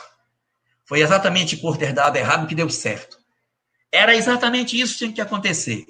Uma nação plural, toda mesclada, toda aberta, sem nenhum tipo de preconceito religioso. Nós temos todas as religiões, todo mundo junto. Você vê na Escócia, na, na Irlanda, a dificuldade entre cristãos. Tem que ter parede para dividir é, católico de protestante. As pessoas não conseguem se misturar. Muçulmanos xiitas que não se conjugam com muçulmanos sunitas, são da mesma religião, mas não se aceitam. E no Brasil é essa mistura toda. É exatamente por sermos errados que nós damos certo. É essa nossa aparente bagunça que integra cada um de nós nesse grande propósito e faz com que a gente tenha, a partir do conhecimento que o Espiritismo nos dá, a chance de fazermos efetivamente o socorro a todos que vivem ao nosso lado. Então, essa nação plural, marcada pelo cristianismo, com a ideia da comunicabilidade dos espíritos e com a mensagem espírita se multiplicando cada vez mais nesse solo, nós temos aqui o espaço ideal para receber os espíritos que poderão estar aqui para o trabalho de regeneração. Nós somos chamados exatamente para fazer o trabalho de regeneração dessas almas. Por isso que estamos nesse espaço. Só para concluir minhas palavras, eu queria só relembrar um pedacinho da conceituação desse Brasil, o coração do mundo, em que fala que o Brasil não tinha condições de receber a doutrina espírita, que não tinha cultura para isso. Precisa encontrar um outro lugar. Então, foi recebido na França e depois foi transferido para o Brasil. A França era o local ideal para ela nascer, mas ela iria frutificar do lado de cá pelas estruturas que o Brasil possuía e que faria com que isso acontecesse. Uma vez conversando com o presidente da FEB, ele disse que na França, um presidente da Federação Espírita Francesa disse, perguntou ele assim: como que vocês fazem para vender Kardec lá? Aqui a gente não consegue vender. Kardec não sai. O que, que tem lá de diferente? É, é, é isso tudo junto que faz essa coisa. Então, só para concluir, na hora que houve essa migração do ambiente francês para o ambiente brasileiro, houve uma negociação entre São Luís, que é o protetor da França, e Ismael, protetor do Brasil. A mensagem vinha, mas junto com a mensagem viria milhões de espíritos franceses da época da Revolução Francesa, espíritos ainda inflamados pelos propósitos revolucionários que viriam para amansar seu coração nas terras do Cruzeiro.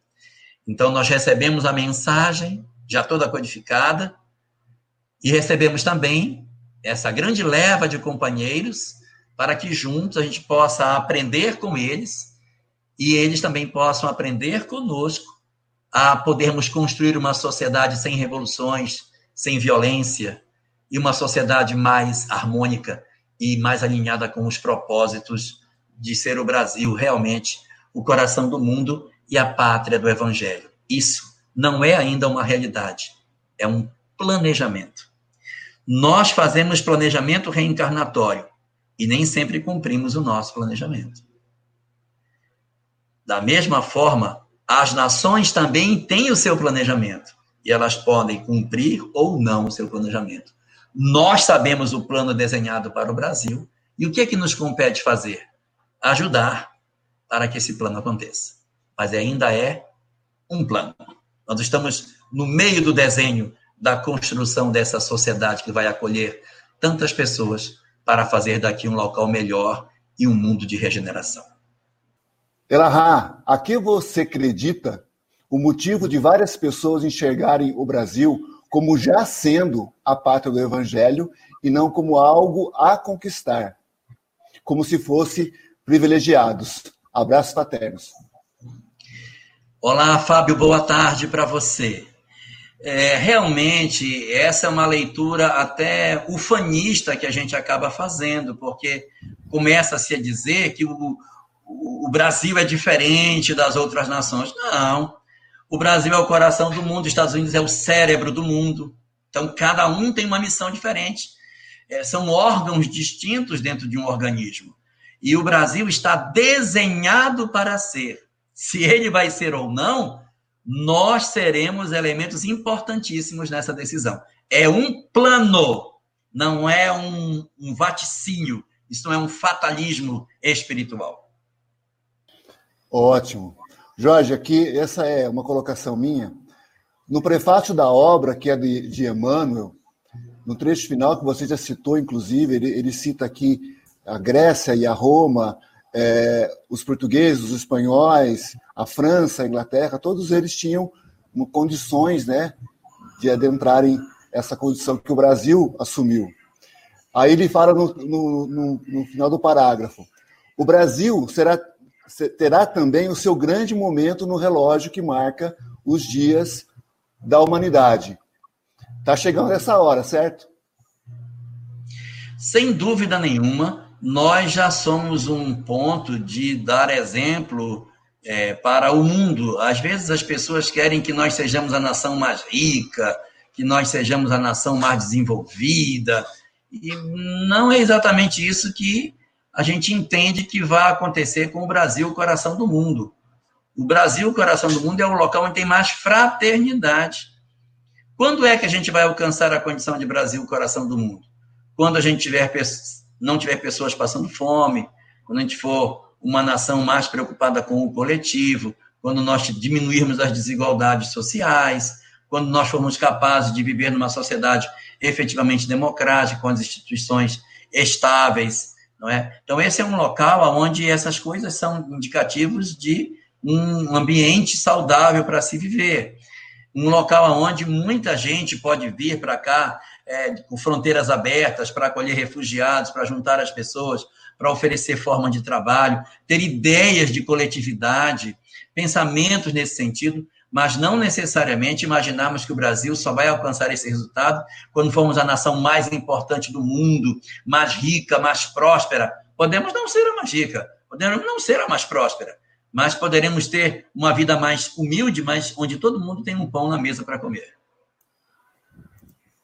Ótimo. A nossa amiga Kátia Marcela coloca aqui. De Goiôerê. Goiôerê, Paraná. Jorge Larra, qual país acredita estar preparado para receber a árvore do Evangelho?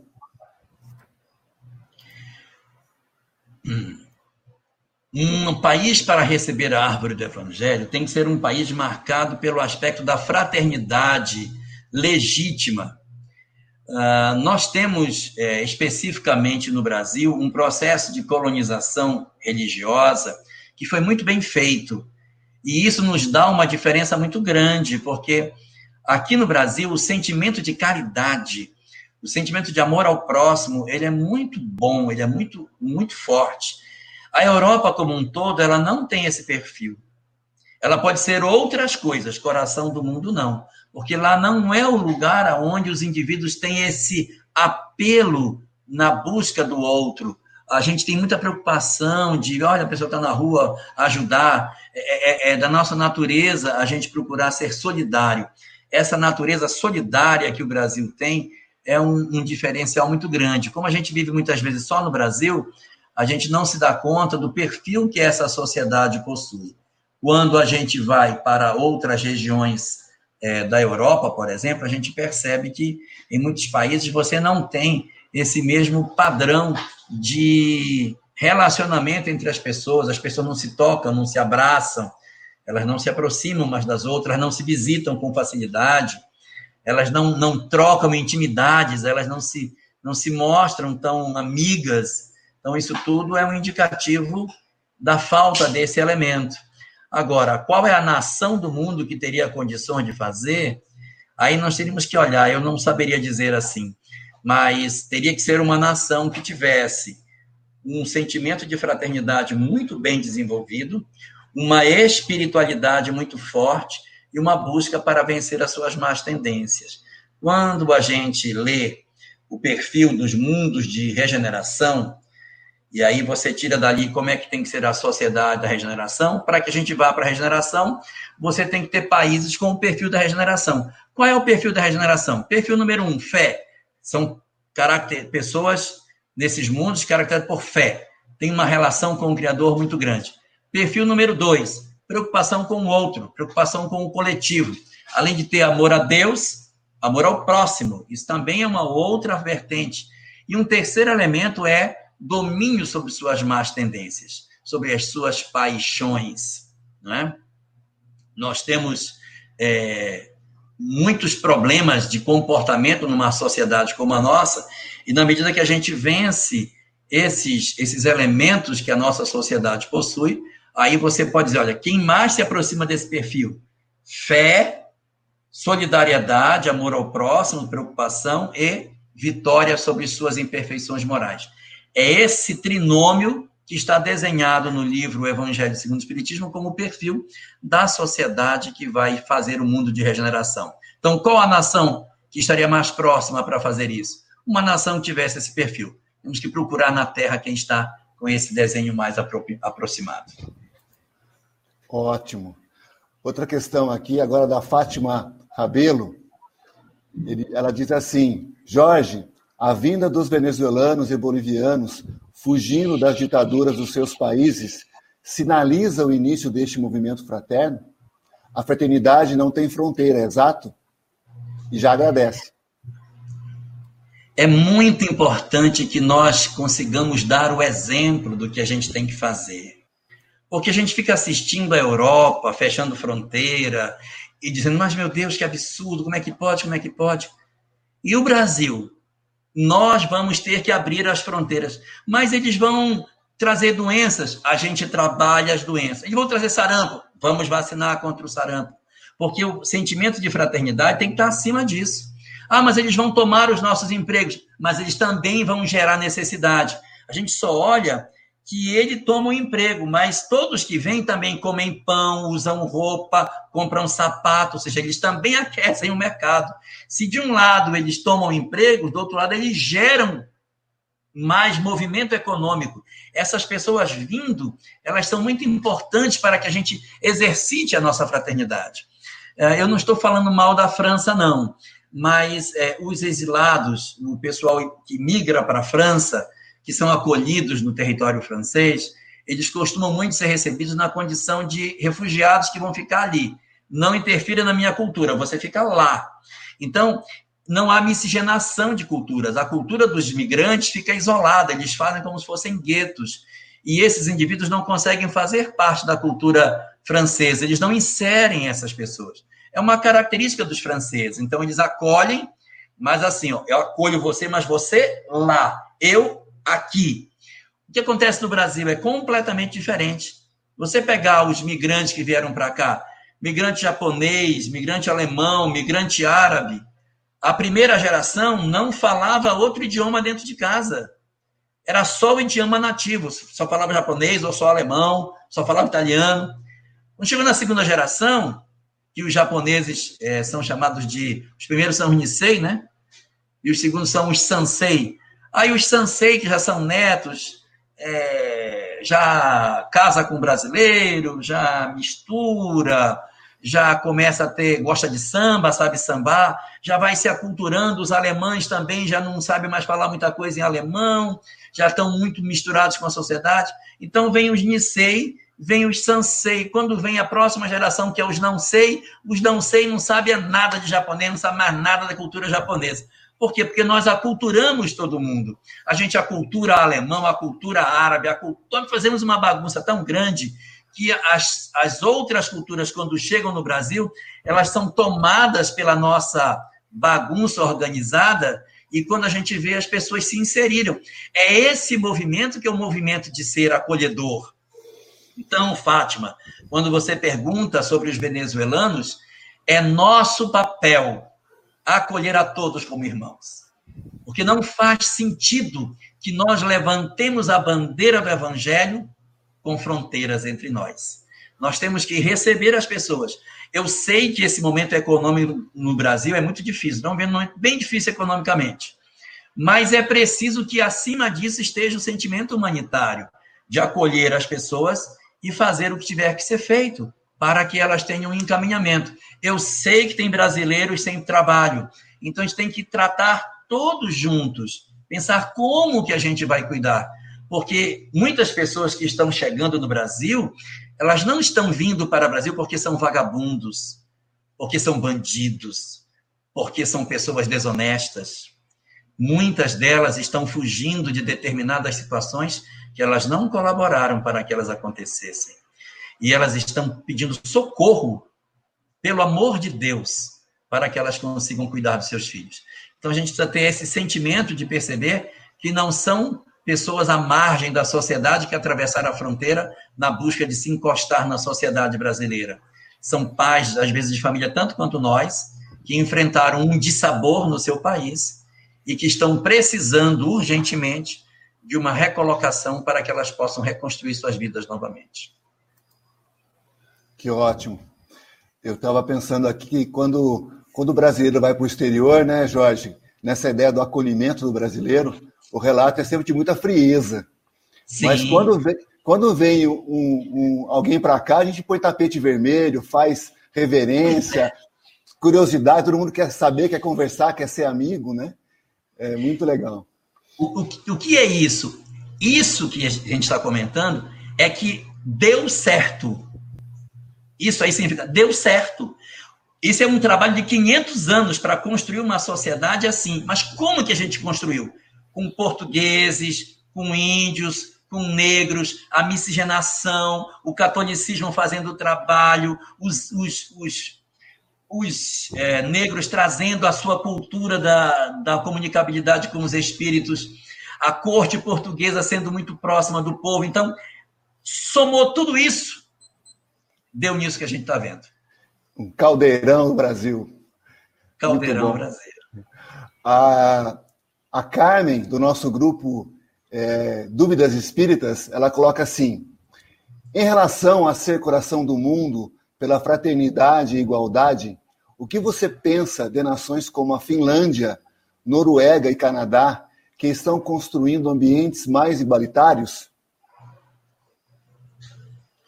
Nós temos muitas sociedades no mundo que possuem um grau de civilidade muito maior do que o Brasil, onde o pensamento do coletivo já é muito desenvolvido, em que as pessoas é, possuem sociedades mais igualitárias, onde existe todo um conjunto de verdades nesse sentido. Mas essas mesmas sociedades, elas possuem duas questões ainda para resolver. Primeira, a fé. Em muitas dessas regiões, a fé perdeu o sentido para essas pessoas. Os índices de suicídio são muito elevados, significando que o objetivo da vida perdeu muito sentido para elas. Então, elas não têm uma religião, os templos estão todos esvaziados, você não tem uma, uma efetiva participação nem dos jovens e nem dos velhos nos ambientes religiosos. Isso é um grave problema. E o segundo problema que eles também têm é o sentimento de exclusividade. Aquilo que comentávamos sobre os venezuelanos e sobre os bolivianos, haitianos e todos os que possam procurar a nossa nação. Então, eles muito pensam as suas nações para si próprios. O nosso país vai cuidar de nós. Então, nós vamos formar uma sociedade em que nós vamos nos cuidar. enquanto que no Brasil nós estamos com as fronteiras abertas. Temos muitas dificuldades, é verdade, mas é, o sentimento inato da imortalidade é muito forte em nós. E aqui eu evocaria um capítulo que existe no livro Nosso Lar, no capítulo sobre as guerras, em que André Luiz está conversando com os mentores que estão recolhendo os soldados no campo de batalha. E André Luiz pergunta: Você está trabalhando na batalha, recolhendo brasileiros? Não, recolho, recolho europeus. Nossa, que tarefa nobre, deve ser lindo, né? Porque ele logo pensa: Ah, vai recolher brasileiro, coitadinho. Deve ser mais chique recolher os, os europeus. Aí o mentor diz para ele: Não, você se engana. O trabalho para recolher os brasileiros é um trabalho muito mais fácil. O trabalho para recolher os europeus é muito mais difícil. Porque os brasileiros, pela formação católica que a gente teve, nós temos em nós a sensação de que temos uma alma. Por mais primitivo e rudimentar que seja o conhecimento de vida após a morte, tem missa do sétimo dia, tem missa de um ano, ora-se pelas almas dos mortos. Então, tem alguma coisa que sobrevive. Então, esse sentimento, ainda que muito rudimentar, dá nos católicos, que era a grande maioria dos brasileiros à época, a sensação de quando ele morre que alguma coisa sobrevive. Então, diz assim, é mais fácil recolher um soldado brasileiro no campo de batalha, porque quando ele desencarna, a gente mais prontamente recolhe e leva, do que recolher um soldado europeu, que ele é materialista, ele acha que ele só tem corpo. Quando ele desencarna, ele fica preso no corpo. E nós temos uma dificuldade enorme de tirar essa pessoa, ele não consegue se desenvolver. Então, essa incapacidade de nós entendermos o espiritual não é só por esse fato em si, mas é porque quando eu fecho para o espiritual, eu perco a percepção do sentido da vida. Eu perco a percepção de que nós somos todos absolutamente iguais. Eu perco a percepção de que as minhas dores são para o meu crescimento. A minha leitura de mundo é toda diferente. Eu começo a apostar no aborto, eu começo a apostar na pena de morte, eu acho que a eutanásia está correta, eu acho que os instrumentos de violência podem ser utilizados. A minha visão de mundo é totalmente diferente, porque eu não sei que alma existe, eu não sei que Deus governa o mundo. Então, fundamental a fé, fundamental o amor ao próximo, fundamental a libertação das nossas paixões. Ótimo. E nesse sentido, né, Jorge, o trabalho dos jesuítas, como você citou, do catolicismo aqui no Brasil, deixou esse legado para a gente, né? Essa que aí vem a doutrina espírita e outras outras religiões fazendo esse, essa continuidade, né? Sem dúvida nenhuma. Então nós temos uma dívida muito grande com o catolicismo pelo que ela deixou, para que, pelo que ele deixou e ainda deixa ainda de construção dessa percepção de, de cristianismo que é típica do Brasil e que não é muito usual em outros países do mundo, principalmente a Europa. Ótimo. Aquela, o conceito da mitologia sobre a, a, ideia da mãe Gaia, em que o planeta Terra seria um organismo, quando a gente fala Brasil, coração do mundo, ou seja, um órgão desse organismo, é, casa perfeitamente, não? É, e ainda mais quando a gente entra com a ideia de que o objetivo dos Estados Unidos é ser o cérebro do mundo. Aí você tem o coração e o cérebro. Perfeito. Então, aí são, é, mas é, essa é uma conceituação mais poética, né, que se tem. Sim. A gente não tem ainda uma comprovação se isso é verdade ou não. De repente, até alguém pode provar no futuro que a Terra é sim um ser vivo, né? A gente não tem essa informação. Mas a teoria de Gaia diz que é e que os seres que estão na Terra são as suas células. E que se isso for tudo verdadeiro, o homem é o quê? É o câncer. é, é, o verdadeiro vírus. Ele destrói, né? Ele destrói o, o organismo. Perfeito.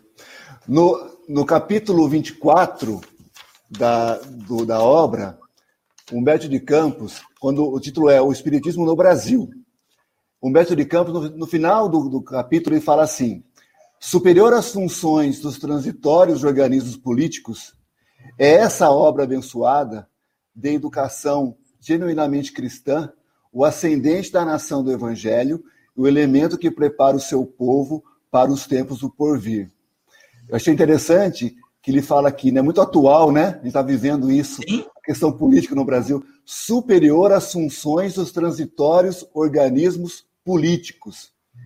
Sim, sim, porque assim, hoje a gente observa uma tensão muito grande do ponto de vista político no Brasil, como se isso fosse perene. Nós já vivemos tantas crises no passado, tão dolorosas. Então, esse aqui é um momento que a gente tem que apenas dar a nossa maturidade, como espíritas que somos, de contribuir para a harmonia da sociedade. Então, não nos compete sermos incendiários do momento que nós estamos vivendo. Nosso papel é de ser aquele de garantir que as coisas aconteçam dentro daquilo que a própria legislação e a legalidade garantem. Mas sempre multiplicando tanto quanto nos seja possível a paz, a harmonia, a serenidade, a busca da fraternidade entre as pessoas. Então, é, de fato, essas questões políticas elas são muito curtas dentro do cenário que a gente vive, né? Quando a gente pensa, por exemplo, na Revolução Francesa, que foi uma coisa extremamente traumática para o mundo, a Revolução Francesa ela aconteceu em 1789 então, até 1799, aconteceu o regime do terror. Foram 11 anos de regime do terror. Parece assim uma eternidade, aquele período da guilhotina, da loucura, aquilo ali não foi tão longo, mas é um período que quem viveu aquela época achava que aquilo nunca ia ter fim. Mas aquilo passou e depois desse, desse período uma nova etapa surgiu para a França. Então é assim mesmo, essas transformações elas ocorrem e nós vamos aproveitando as lições que a, a, a vida nos confere para que a gente consiga, com cada uma delas, aprender e sermos diferentes a partir das lições que ela nos oferece. Para concluir, Jorge, faz o comentário que você faz, que você já fez outras vezes, que eu acho perfeito, com relação a essa polaridade política sobre a questão do, da pena de morte e do aborto. Ah, sim. É, na verdade, hoje nós temos no Brasil, nós estamos vivendo um momento assim muito surpreendente até do ponto de vista do excesso de polarização, como se as pessoas quisessem ter o domínio absoluto da verdade. E a gente não pode ter ídolos de carne. Os nossos, nossa referência é o Cristo. Se eu começar a ter como referência pessoas e não a doutrina, eu posso escorregar por um lado que não deveria ser.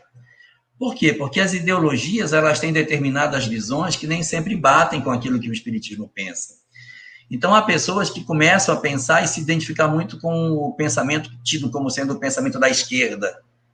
E existem pessoas que têm uma tendência de identificarem mais a sua ideia com o pensamento da direita. E, na verdade, o Espiritismo não é nem de um lado nem de outro, porque ele tem a sua visão própria. Nós não podemos dizer assim, não, o Espiritismo está totalmente alinhado com isso. Tem vezes que a gente vai ter um pensamento parecido com esse pensamento do lado, do lado daqui, porque é assim mesmo, é essa multiplicidade que faz a beleza das coisas. E a gente observando isso, a gente começa a ver que é, existe na ótica que o Espiritismo nos dá uma visão muito clara de que ele é sempre a favor da vida. O Espiritismo será sempre a favor da vida. Então, se ele é sempre a favor da vida, na hora que houver alguém levantando bandeiras de, uma determinada, de um determinado segmento político, dizendo que o aborto deve ser buscado, porque o aborto é uma solução para que as pessoas consigam ter menos filhos e assim é, ter menos desigualdade, etc, etc, e que a mulher é dona do seu corpo, e, portanto, meu corpo, minhas regras, e ela pode abortar, porque ela tem que ter liberdade sexual, etc, etc. Quando a gente entra por esse caminho, essas ideologias que pensam isso, elas não estão concorde com a doutrina espírita. Por quê? Porque a doutrina espírita é a favor da vida. E o aborto nunca entrará na pauta da doutrina espírita. Então, se eu estou filiado a uma determinada corrente política e essa corrente política aponta que o aborto é uma solução, eu tenho que pensar bem. Porque antes de qualquer coisa, nós somos espíritas. Espírita deve ser o nome do teu nome, esse deve ser o qualificativo pelo qual nós nos definimos. Mas se no reverso da medalha eu me filio num determinado grupo político que acha que bandido bom é bandido morto e que as pessoas que cometeram crimes têm que ser mortas porque a sociedade precisa se ver livre de problema, porque esses aí não vão ter cura mais, vão roubar novamente, vão matar. e que eles têm que ser mortos para exterminar essa má semente, isso também não é pensamento espírita. O espiritismo também não é favorável a esse tipo de pensamento. Por quê? Porque o espiritismo é sempre a favor da vida, sempre a favor da educação. Então, em resumo, quando a esquerda levanta suas bandeiras referentes apenas ao aborto, o espiritismo não pode ir junto. Então, o espiritismo não é esquerda, porque não acredita na ideia de que meu corpo, minhas regras, e não acredita na ideia de que as pessoas tenham que ser sacrificadas dentro do ventre, porque essa é a melhor solução. É lógico que as pessoas podem cometer equívocos, as pessoas podem abortar, porque não conhecem. E a lei de Deus ela é cheia de misericórdia quando isso acontece. Nós não estamos dizendo isso para querer condenar as pessoas que experimentaram a, a solução do aborto. Não. Até porque a lei de Deus tem inúmeras formas de fazer, mas o Espiritismo não pode defender essa proposta. Aqueles que enveredaram por esse caminho, existem inúmeras formas que a lei de Deus tem para que a gente se reabilite diante da lei. Não precisa ninguém ficar preocupado achando que por conta disso a pessoa está perdida para sempre. Nós temos muitas formas de por Deus para recuperar os nossos equívocos. Mas o Espiritismo nunca poderá ter como bandeira o aborto. E da mesma forma, o dia que alguns segmentos da, da direita começarem a defender a ideia da pena de morte, mesmo que no Brasil seja proibido, mas começarem a forçar para que isso possa acontecer na justificativa de que assim se resolve a criminalidade, o Espiritismo não será favorável a esse tipo de ideia. Por quê? Porque para a doutrina espírita, a educação é a grande solução dos seres. Se a pessoa não é recuperável, coloca a pessoa dentro do hospital de custódia, que é o antigo manicômio, manicômio penitenciário, Deixa a pessoa lá dentro, mas não sacrifica ninguém. Porque a doutrina espírita será sempre pela vida. E não nos apaixonemos demais pela política. Não nos apaixonemos demais. Tenhamos as nossas predileções políticas. Tenhamos. Tenhamos as nossas posições para um lado e para o outro.